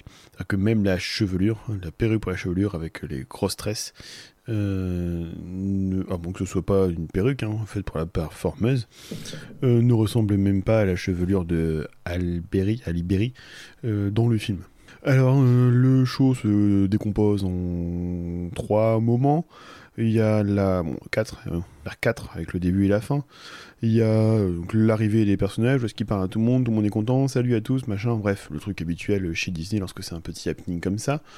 Euh, Il y a la chanson euh, Sous l'océan qui est interprétée en live par le maître de cérémonie, qui nous, nous s'appelait, je rappelle, Tony, et chantée en français par Tony. Je crois que l'autre performeur chante en anglais. Ou alors c'est que j'étais totalement à côté de la plaque et je m'en suis pas rendu compte. Euh, ensuite, euh, il y a un petit moment où euh, les performeurs et les danseurs demandent. Ouais, il y a quatre danseurs en plus. Hein, donnent des maracas aux enfants et puis ils doivent faire des percussions. Et puis à la fin, il y a la chanson Embrasse-la qui est reprise. Et puis tout à la fin, pour conclure le machin et tout le monde s'en va, il y a Sous l'océan qui revient. Ce sont les arrangements du film qui sont diffusés sur le point de vue musical. Euh, donc en gros, c'est comme s'ils avaient pris les pistes sur Deezer ou Spotify, ils avaient enlevé la partie des voix et puis ils avaient diffusé ça sur les enceintes. Euh, J'en attendais vraiment pas grand chose de, de ce show, je l'avoue. Vraiment pas grand chose du tout. Et en fait, j'ai quand même réussi à être super déçu. De part parce que c'est ridicule, quatre danseurs, deux performeurs, sur des décors qui sont euh, achetés chez Ikea. Je vais pas dire Jiffy quand même, au moins Ikea sur un fond en fait euh, qui représente une plage avec euh, du sable, ce qui me fait beaucoup penser au prochain euh, format du label et l'apéro estival qui va arriver bientôt, je tease, et un palmier. Et en fait, il faut avoir la référence par rapport au film et même par rapport au film, fait, le décor qu'il y a, il est trop propre et trop contemporain vis-à-vis du décor utilisé dans le film. En fait, il n'y a rien qui va. C'est, t'aurais mis le CD de la petite sirène dessus, c'était la mê- même chose. Euh, ça fait des danses euh, à moitié hawaïennes, hein, euh, la Moana dans, Pirate et Princesse. Ah, dans Moana dans Pirate et Princesse, ça passe, là ça passe beaucoup moins. En fait, le show, j'ai l'impression qu'il n'y a rien à voir du tout avec le film, c'est incroyable. Et autre truc en fait qui est totalement décevant, c'est que bah là en fait c'est vraiment un petit carré euh, de, euh, je dirais peut-être 10 mètres carrés le, carré, avec euh, le background, avec euh, les quatre danseurs et les deux performeurs, et en fait imagine t'as une putain de, de, place à côté qui ne peut même pas être remplie par tout le monde, parce que si, parce que les gens en fait s'en foutent du show, s'ils voient le show ils y restent même pas, en fait ils s'en battent les steaks du show les gens, alors que en fait la, grande place elle pourrait être utilisée par plein de performeurs, tu vois, je sais pas, moi je m'attendais à une Ariel qui était avec sa nageoire sur un rocher, avec un, un, un performeur qui a une marionnette de Sébastien Le Crabe, de, de Polochon Poisson et tout ça. Et en fait, rien de tout ça, quoi. C'est totalement décevant. C'est décevant. C'est un happening digne du Club Med. Et c'est con parce qu'en fait, c'est même pas vendeur pour le film. Le film qui est en train de prendre cher vis-à-vis euh, du fait que l'actrice soit noire euh, pour, pour, euh, pour parler euh, d'un mi-poisson, mi- mi-humain. C'est décevant en fait. C'est décevant. En fait, à ce rythme-là, c'est cool qu'ils aient fait un truc, mais euh, autant rien faire. Je pense qu'il y avait d'autres moyens, peut-être euh, mieux, de vendre euh, le film, faire la promotion du film. Et à la limite, j'aurais peut-être même préféré, tu vois, le, vous voyez, pardon, les, points photos qui sont faits en, Floride et puis en Californie. En Californie, avec une queue de nageoire, avec un mur, un faux mur en, en briques et tout ça, qui, est- qui est vraiment très joli. Et puis en Floride, c'est juste un, un fond où Ariel est sur son balcon. Voilà, je, suis désolé, on m'a demandé 5 minutes, j'ai fait 5 minutes 15. Euh, mais c'est pas grave. Euh, je vous dis euh, à très bientôt et puis à un futur lundi, 18h, pour le label apéro sur Twitch. Et la Disney Music Box ce soir, vu que vous allez écouter ce podcast ce jeudi, sur la petite sirène. Bisous. Bon bah que rien, euh, voilà, on a toute l'info, mais a priori il a pas, je, je crois qu'il a aimé, hein, c'est ce que je retiens. Ouais, ouais, je crois qu'il a adoré. Moi, ce que je trouve génial quand même dans le show, euh, il en parle pas, mais je tiens quand même à le dire parce que c'est quand même un truc qui me fait beaucoup rire. Les mecs ont, ont fait une plage avec du sable et ils chantent Under the Sea, voilà, Oui. avec des humains. Oui, ça marche pas. Ça marche euh, euh, pas. Je, je comprends pas. Enfin, Il y a- vraiment, il y a des des, fois, Disneyland Paris sont très euh, forts vraiment. pour leur spectacle, et des fois, tu comprends pas. Ouais, ma, ma, ma chère Ange Rouge qui, euh, qui, qui, dont le travail consiste à créer des chorégraphies et à apprendre les chorégraphies aux gens, je pense que si elle voyait euh, que tu as des performeurs qui sont derrière des gosses et qui leur montrent comment faire la chorégraphie, sauf qu'ils sont derrière. Donc les gosses peuvent pas voir la chorégraphie, donc t'as des gosses devant qui bougent pas parce qu'ils savent pas ce qu'ils doivent faire. Mais derrière t'as des gens qui leur montrent, mais qui, sont. C'est la base en fait, mettez-vous devant, montrez-leur la chorégraphie. Bref, on a regardé un petit peu sur YouTube ce que ça donnait ce, ce show parce qu'on l'a pas vu de visu et c'est vrai que c'est c'est- pas bien de parler d'un truc qu'on n'a pas vu, mais c'est pour ça qu'on a laissé Max. c'est pour ça que c'est Max qui l'a vécu et euh, voilà, il y a ces petites aberrations qu'on voulait partager histoire d'être complet. Mais voilà, vous avez un peu votre avis. Donc euh, notre avis là-dessus, c'est de la, c'est bien, c'est bien, c'est de la synergie maintenant. euh, ouais, est-ce que c'est Faudrait de la bonne synergie. faire, euh, Mais tu vois, ben, Mm. en fait, ce que je trouve, c'est bête, hein, mais il y a une époque, euh, ils faisaient des trucs tout simples. Ils faisaient des préparades. J'en ai déjà parlé. Mais oui, Est-ce que c'est compliqué de faire une préparade où tu sors la petite sirène un peu en amont, tu, tu sais peut-être la voiture euh, de la petite sirène, la Stars and Cars, c'est nul, mais mais tu vois tu la rethématises un peu, tu la refais ou machin, tu fais un truc, euh, tu la mets dans son nouveau costume, tu mets un petit arrangement, tu mets 3 4 5 6 performeurs autour, euh, peut-être des personnages, je sais pas, tu trouves un truc et au moins tu t'attardes pas dessus, tu vois, même si c'est un peu cheap, c'est pas grave. c'est le même C'est nombre avant la parade, t'as la c'est parade même derrière. probablement moins cher à faire parce que t'as pas besoin de développer tout un espace dans- pour ça, etc. Comme si tu utilises déjà l'infrastructure de la parade, donc c'est pratique. Et, et- et on n'en parle plus, quoi. Enfin, qu'est-ce que t'as besoin de, de monter ce truc mal euh, pensé? Enfin, bref, je. Et, et tu l'as, et, je vois pas pourquoi il y a pas d'horaire en fait sur ce show. Pour moi, le fait qu'il y ait pas d'horaire sur ce show, ça veut peut-être dire qu'ils savent que c'est pas bien et du coup ils veulent pas que les gens attendent. Je- Parce que pense que en plus de ça, tu peux pas te permettre d'avoir trop de monde à cet endroit-là qui attend pour finalement Bah rien ouais. voir. Puis en plus pour voir, ce- Et Enfin, pour voir ça, ça, oui, oui. tu vois, le- les, shows du campus, s'il y a pas d'horaire, parce que les, les héros n'ont pas d'horaire et que ça se veut être organique. Mm. Là, il y a pas de volonté d'être organique. Enfin, c'est clairement une scène où les mecs viennent, dansent puis repartent, tu vois. Donc euh, ça marche pas. C'est pas, ça peut pas être la même excuse.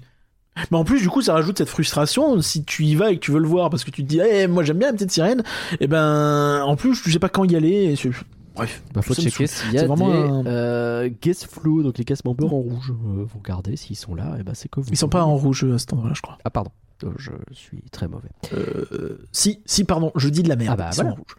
Euh, Puis il y a- il y, a un monsieur de la régie aussi, peut-être. Et avec courage, euh, courage aux, bah, aux, danseurs qui font ce show, et qui, pour qui ça doit pas être euh, non plus évident. C'est évidemment pas contre eux qu'on en a, ils font ce qu'ils peuvent avec Bah, ce qu'on leur donne.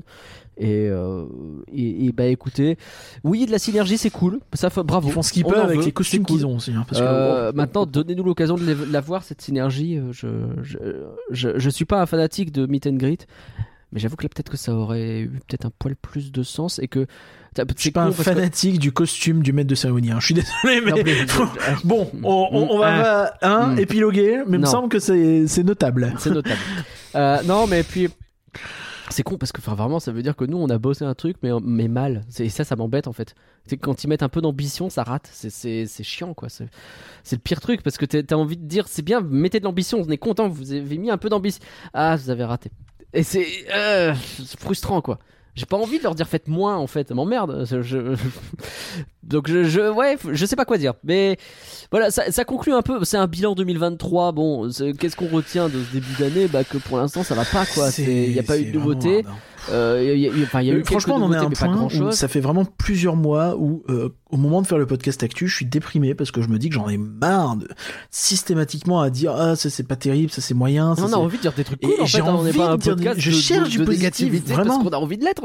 On l'est devenu là, on est devenu une espèce de groupe d'aigris. Pourquoi Parce que, mais parce que parce que- parce qu'on a rien de cool à dire en fait. Et on a envie. Et je cherche, hein, vraiment je cherche, hein, je vous promets. Hein. Et, et, et quelque part, j'envie ces gens qui arrivent à retourner sur le parc tous les jours, euh, qui fait euh, rêvons et un monde s'illumine. C'est pas mon cas. Et je suis euh, en dehors, j'ai l'impression d'être euh, ce fameux même de Bob l'éponge là, euh, avec euh, Carlo qui regarde les gens s'amuser depuis le haut de sa tour euh, avec son air aigri là. Je. je j'ai envie de Ou, m'amuser. ou Grand-Père Simpson peut-être aussi, non? Peut-être, ouais, un peu, ouais, je sais pas. Mais Je sais pas. en tout cas, je suis. J'aime bien aller à DLP toujours. Je passe, on a passé un bon samedi dans l'ensemble, tu vois, c'est bien amusé. Mais et, voilà, la vache, c'était un samedi basique euh, sur lequel on n'a rien mis de nouveauté et euh, où le highlight de ma journée, euh, ça a été de faire la single rider de Crash Coaster et de rester longtemps parce que c'est tombé en panne et du coup j'ai pu voir la gare éclairée. C'était une nouveauté, hein, j'avais jamais vu. voilà. Super. Elle est moins moche? Elle est, elle est. Non, mais les pigeons arrêtent de faire à moi, à moi. C'est pas des pigeons, Ah. je sais, m'en fous. C'est peut-être pas plus mal parce que pendant une demi-heure. Ça fait du bien. Euh, en tout cas, je sais pas si t'as d'autres trucs à dire sur ce bilan 2023. On va attendre la fin d'année, on va attendre le fameux show Pixar sur lequel on a eu des annonces.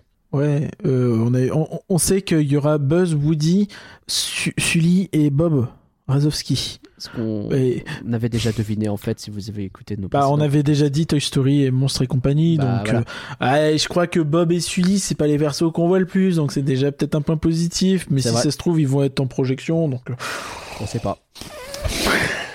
Donc voilà, on va attendre ce fameux show Pixar euh, qui est annoncé pour euh, cet été. Parce que bah on est le 31 mai et que donc euh, c'est pas encore maintenant qu'on aura une vraie date. Faut bah, nous on aura peut-être l'occasion de le voir le 8 juillet, voilà. Oui. Sachez-le. Et vous, vous aurez l'occasion de le voir, je sais pas quand, mais nous même on n'est pas sûr et, euh, et on sait pas qui, parce que je sais même pas qui est dispo dans le label pour y aller. le 8 juillet. Euh, Inscris-moi, normalement, moi ça devrait aller.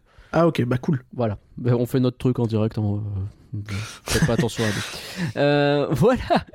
Merci en tout cas d'avoir euh, suivi. Dites-nous aussi, tiens, euh, vous, quel, bilan vous tirez si vous êtes déjà retourné à Disneyland Paris là en début 2023 Parce qu'il y a des gens qui nous écoutent de loin et qui n'ont peut-être pas eu l'occasion. Est-ce que vous, vous avez un, bilan plutôt positif ou négatif du parc là sur ce début d'année? Est-ce que ce qui vous est annoncé sur la fin 2023, ça vous enchante ou pas trop? Parce que c'est pareil, on n'a pas parlé de l'annulation des soirées euh, Halloween et Nouvel An, qui est quand même un move très étrange. On a eu. Mais tu vois, moi je me faisais la réflexion, je, je suis pas sûr, mais je suis étonné qu'on n'ait pas encore eu vraiment de, de, de- de détails sur les soirées, sur les saisons. Ouais. Je, je m'étais dit, tu vois, enfin, le, le mois dernier, on, a- on en avait, on l'avait un peu mis au, au planning, mais on n'a pas trop parlé. Je m'étais dit, tu vois, il n'y a pas les soirées Halloween et, et Nouvel An. C'est peut-être un peu l'occasion, notamment pour Halloween, peut-être plus, euh, de mettre de la nouveauté en fait. Bah oui. Et le truc, pff, presque un vœu pieux en fait. Je sais très bien que il y aura probablement pas quoi. Ouais. Bah, il y aura peut-être un- une bricole, tu vois, mais, mais tu vois, enfin, le, le show La Petite Sirène, pour moi, euh, c'est une évidence qu'il aurait dû jouer euh, sur le théâtre du château. Alors, soit avant, soit euh, entre, soit le soir, puisqu'il y a les, il y a Rêvons le monde s'illumine et la parade, Et donc c'est manifestement compliqué de faire le jouer les monde deux. s'illumine, c'est un truc qui te bloque la totalité des salles de spectacle de Disneyland Paris. Ça, j'aimerais bien comprendre aussi. Pardon. C'est. je- enfin, Non, mais en plus, Bref. en plus, et et il y a pas de spectacle à Disneyland Paris entre 18h et 23h, surtout l'été. C'est con- ça tombe bien, c'est une animation d'été. bah, Donc t'aurais pu le mettre entre 18h et 23h Bah aussi le show Petite Sirène. Ou décaler Rêvons et le monde s'illumine, qui il paraît il est vachement mieux la nuit, vous verrez un jour peut-être. Ah bah non, et ben peut-être tu mets Rêvons et le monde s'illumine la nuit et puis tu mets la petite sirène l'après-midi. Alors, si Je sais pas. pour le voir de nuit, la strat, euh, c'est qu'il faut y aller un jour où il y a un gros orage mais sec. C'est Ah. très spécifique. Et encore parce que pendant les orages, à mon avis, ils coupent. Ou pendant la soirée Nouvel An aussi, Ouais, aussi, ouais. Mais la soirée Nouvel An, vous pouvez pas y aller. C'est compliqué. Bref. celle de l'an dernier. Quoi. Merci à toutes et à tous d'avoir suivi ce rien que d'y penser. On espère, bah, on espère avoir des bonnes nouvelles la prochaine fois. Tiens, je, je pense Oui, que, oui, ce serait pas mal, ça. Ce serait cool. Euh, merci. On est avec les salariés, bien sûr. Bien sûr, bien sûr, on est avec eux et on espère que eux, euh, pour le coup, auront des bonnes nouvelles dès vendredi ou euh, qu'ils lâchent pas la lutte et on est avec eux dans tous les cas. Et on va essayer euh, de garder le cap sur ce sujet-là qui nous semble extrêmement important. Bien entendu, merci Curien pour la préparation du podcast, c'est cool. Euh, merci à toi. C'est quoi qui est prévu là euh, bientôt pour le label? Je- Vous avez déjà Bah, un le- programme pour alors, lundi 18h en il y a le label et l'apéro mais dans un nouveau format vous allez voir c'est un truc de baboule Ouais, euh, s'est lâché. C'est c'est mieux que le show La Petite Sirène et il vous Et a je- dit Max. Donc euh, attention. et je crois qu'on fait euh, les, les, les, les pires films d'animation Disney je crois que c'est le Ah. deuxième épisode des pires films d'animation Disney euh, sur une décennie euh, enfin sur des périodes définies on, choisit quels sont les pires films d'animation Disney avec euh, l'aide du public et à la fin, on fera un ou deux grands lives pour déterminer quel est le pire film d'animation Disney. Probablement, je sais pas, Le Roi Lion Probablement ça. Je fais de la provoque, comme, comme ça, il y a des gens ils viendront défendre. Twitch.tv slash et la bête. Euh, vous avez le flanc la semaine prochaine qui sera sur. Euh, il y a une araignée là, film d'animation avec des araignées qui sort, je sais pas trop quoi. Euh, Il y a euh, bien entendu la Disney Music Box, donc vous l'avez entendu tout à l'heure dès ce soir si vous écoutez le jour de la sortie de ce podcast sur La Petite Sirène. Et, et, et on fait quoi dans deux semaines quand même du coup? Euh, bah, il y a Tokyo Disney Sea, peut-être, non? Il y a Tokyo Disney. Sea, donc on doit terminer. Il y a d'autres sujets, sinon peut-être que ça pourrait être après Tokyo Disney Sea, si selon les plannings c'est compliqué. Faut aussi que j'avance avec un autre invité qu'on doit que j'ai dit qu'on inviterait, mais que j'ai pas encore recontacté, donc il faut que je fasse. Et voilà, donc euh, il y a des choses qui Je se vite. préparent. Euh, en tout cas, bien entendu, pour- comme d'habitude, vous pouvez retrouver toutes les infos sur les réseaux sociaux ou sur elabette.com. Et on se dit, il y a un Discord et un wiki aussi également, hein, bien entendu. On se dit à bientôt, bye tout le monde. Au revoir tout le monde